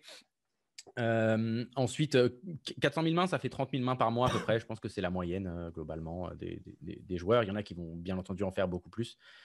Donc euh, voilà, moi c'est pareil. Je, veux, je, veux, euh, je veux faire comme, euh, comme chance et mettre un, des petits, un petit disclaimer sur, sur ces tableaux. C'est, je sais que 12 000 euros, là je dis que c'est pas beaucoup, etc. C'est une somme pour beaucoup de personnes et, et je le comprends. Mais c'est quand même moins qu'un SMIC à l'année. Un hein. SMIC à l'année aujourd'hui, ça doit être bien sûr, mais mais il y a des il y a des gens qui peuvent. Enfin, je veux faire, je veux quand même le dire parce qu'il y a des gens qui, qui peuvent se faire des, des, plans assez vite sur la comète mmh. parce qu'ils voient ces tableaux, ils voient ces chiffres euh, et, voilà, enfin, je sais pas, le, mec a fait une session, il va dire Ah, j'ai fait une session, là, j'ai 8 gains de sang. Euh, s'il n'a pas appris à calculer un vrai, euh, un vrai bébé sang sur, sur 400 000 mains, il va peut-être se dire qu'il va tout le temps run comme ça. Quoi. Donc, il faut faire attention à, ces tableaux. C'est plus à titre informatif pour montrer justement, je pense que, que c'est difficile d'atteindre ça déjà. Et alors que pour moi, c'est une moyenne là. Là, on est sur une moyenne parce que parce qu'un win rate de 6 big blinds 100 en NL100 avec du taf, on peut, on peut, on peut vraiment être au-dessus si on est sérieux. Donc, donc voilà, il faut faire attention à, ça. Et, n'oubliez pas que oui, euh, il n'y a pas de chiffres. C'est fou un petit peu le, fisc en France. vous, si c'est votre seul revenu et vous gagnez 20 000 euros par an, bah, théoriquement, euh, il faut se déclarer. Exactement. N'oubliez pas aussi que ces tableaux, il y a, deux, il y a, première chose, c'est pas genre, oh ben tiens, je suis sur les ABI 10, 40% de ROI, je vais monter de limite et prendre le double. Ben non, parce que la limite au-dessus, a priori, le niveau est plus fort. Vous allez avoir des règles qui jouent les ABI 50 qui vont jouer parfois des gros vins.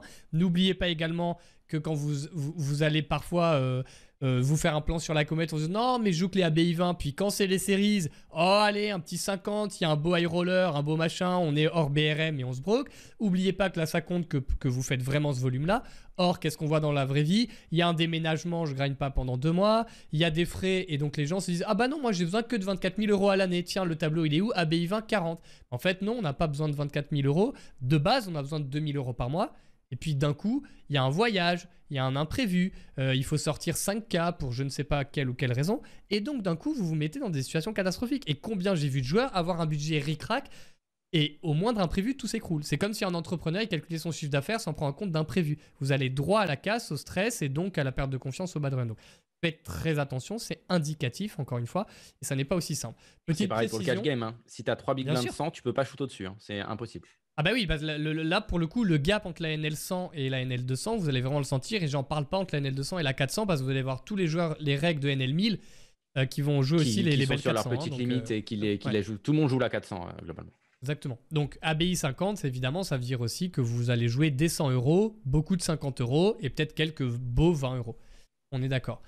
Euh, là, j'ai pas d'autres précisions qui me viennent à l'esprit. Je vous invite vraiment dans les commentaires à poser toutes les questions que vous souhaitez. Euh, si vous avez quoi que ce soit à rajouter, Chichi, Adrien, euh, c'est à vous. Allez, ben, je commence. Euh, pardon. Vas-y. non, bon, alors moi, juste pour conclure, ce que j'aimerais rajouter, c'est que quand on est comme nous tous, j'imagine, dans un plutôt beau spot quand même, ça reste quand même sympa. je ne veux pas que les gens pensent que c'est trop dur, c'est l'enfer tout le temps, etc., etc. On a quand même cette chance, je pense, de vivre d'un jeu. Et de ne hein. pas mettre de réveil. Voilà, de ne pas mettre de réveil. Très important. Et de vivre d'une passion. Et ça, je pense que euh, il, faut quand même, il faut quand même le dire à un moment donné. C'est euh, voilà, c'est quand, même, quand même sympa. Si c'est bien euh, fait, c'est beaucoup de kiff, c'est sûr. Vivre d'un jeu, c'est sympa. Je pense qu'il y a beaucoup de gens qui n'aiment pas leur métier, qui ont des métiers de merde, machin, parce qu'ils n'ont pas le choix. et qu'il faut bien ramener de l'argent pour vivre. Euh, c'est terrible, mais c'est comme ça. Donc, voilà, je, pense que c'est quand même sympa. Je pense qu'on n'est pas à plaindre. Euh, voilà, juste, ce, pour moi, l'intérêt de cette vidéo, c'est quand même de mettre en garde que c'est pas si facile que ça. Et euh, on a tous vu autour de nous des mecs se casser les dents et derrière être dans un spot encore plus compliqué que, mmh. que, leur spot initial. Et c'est juste ça qu'on veut essayer de prévenir. Voilà. Mais euh, c'est possible euh, pour les meilleurs d'entre nous. Et le spot à l'arrivée est quand même pas si mal. Voilà. Les meilleurs et les bosseurs. Chichi, c'est que ça donne les moyens, c'est ça. Ouais, ouais bah, tout d'accord avec tout ce que vient de dire Chance. moi, je veux vraiment qu'on mette le plaisir aussi au centre de l'équation parce que voilà, hein, comme il dit, on kiffe, on kiffe quand même, quand même notre situation. Hein. on est clairement, on est clairement pas du tout à, Enfin, on fait pas partie des gens à plaindre. Hein. on vit bien, on vit notre passion. On, on, a en plus maintenant appris à mettre une structure, donc on a plus entre guillemets ces soucis de se dire, je me laisse forcément trop aller ou quoi. Donc, non, il y a énormément, énormément de plaisir là-dessus. En plus, nous, on a la chance d'être quand même bien intégré dans le milieu du poker, donc de, parler à quasiment tous les joueurs, euh, vraiment, euh, c'est ultra, ultra agréable. Enfin voilà, je vois chance, par exemple, on était il n'y a pas longtemps sur un tournoi live, bah, tu as les gens qui viennent le voir parce qu'il a un gros Twitch, etc. Donc euh, voilà, il y a énormément de plaisir dans, dans ce milieu-là, très clairement. Et, et, ça vaut, ça peut valoir le coup, voilà, de, de, de donner beaucoup, beaucoup d'efforts. Maintenant, je suis d'accord aussi que cette vidéo elle est là pour prévenir. Voilà, faites attention, ne vous mettez pas des œillères. apprenez à vous connaître, avec vos qualités et vos défauts. Et il n'y a pas de honte à se dire que c'est peut-être pas fait pour moi d'être pro, il n'y a pas de problème. Et se dire d'avoir des objectifs peut-être euh, euh, moins importants. Et il n'y a vraiment aucune honte euh, là-dessus. Donc, avant, avant tout, si, si vous, vous avez cliqué sur cette vidéo parce que vous, c'est votre objectif de devenir pro, ben, posez vraiment tous les éléments dessus et ne laissez pas piégé entre guillemets par euh, toutes les paillettes autour. Euh, voilà, les paillettes arrivent après, après beaucoup beaucoup de travail. Là, elles sont là, mais au début, c'est pas c'est pas l'objectif. Sylvain? Ouais, écoute, c'est bien résumé, c'est bien résumé, mais euh, non, c'est c'est quand même, faut quand même rester positif. C'est possible pour pour certains d'entre vous, pour certains d'entre nous. Nous, on l'a fait on n'est pas les seuls, il y a quand même quelques centaines, pas mal de milliers de personnes dans le monde qui vivent du poker et qui réussissent à en vivre assez bien. Euh, il y a des difficultés, il faut, faut, pas se voler la face. Il faut être réaliste, il faut avoir un plan, de carrière, un plan de travail, pas se dire que ça va être facile, surtout, euh, tout que ça a évolué en 2021, 2022, c'est plus difficile qu'avant, beaucoup plus compétitif. Il y a plein de jeunes joueurs qui, euh, qui, essaient d'en vivre, qui, font les, euh, démarches, qui, travaillent pour. Donc l'environnement a déjà pas mal changé par rapport à il y a 15 ans, 10 ans, voire même 5 ans. Euh, je pense que c'est bien de, resituer un peu les choses, de voir quels sont les, risques, quels sont les pièges.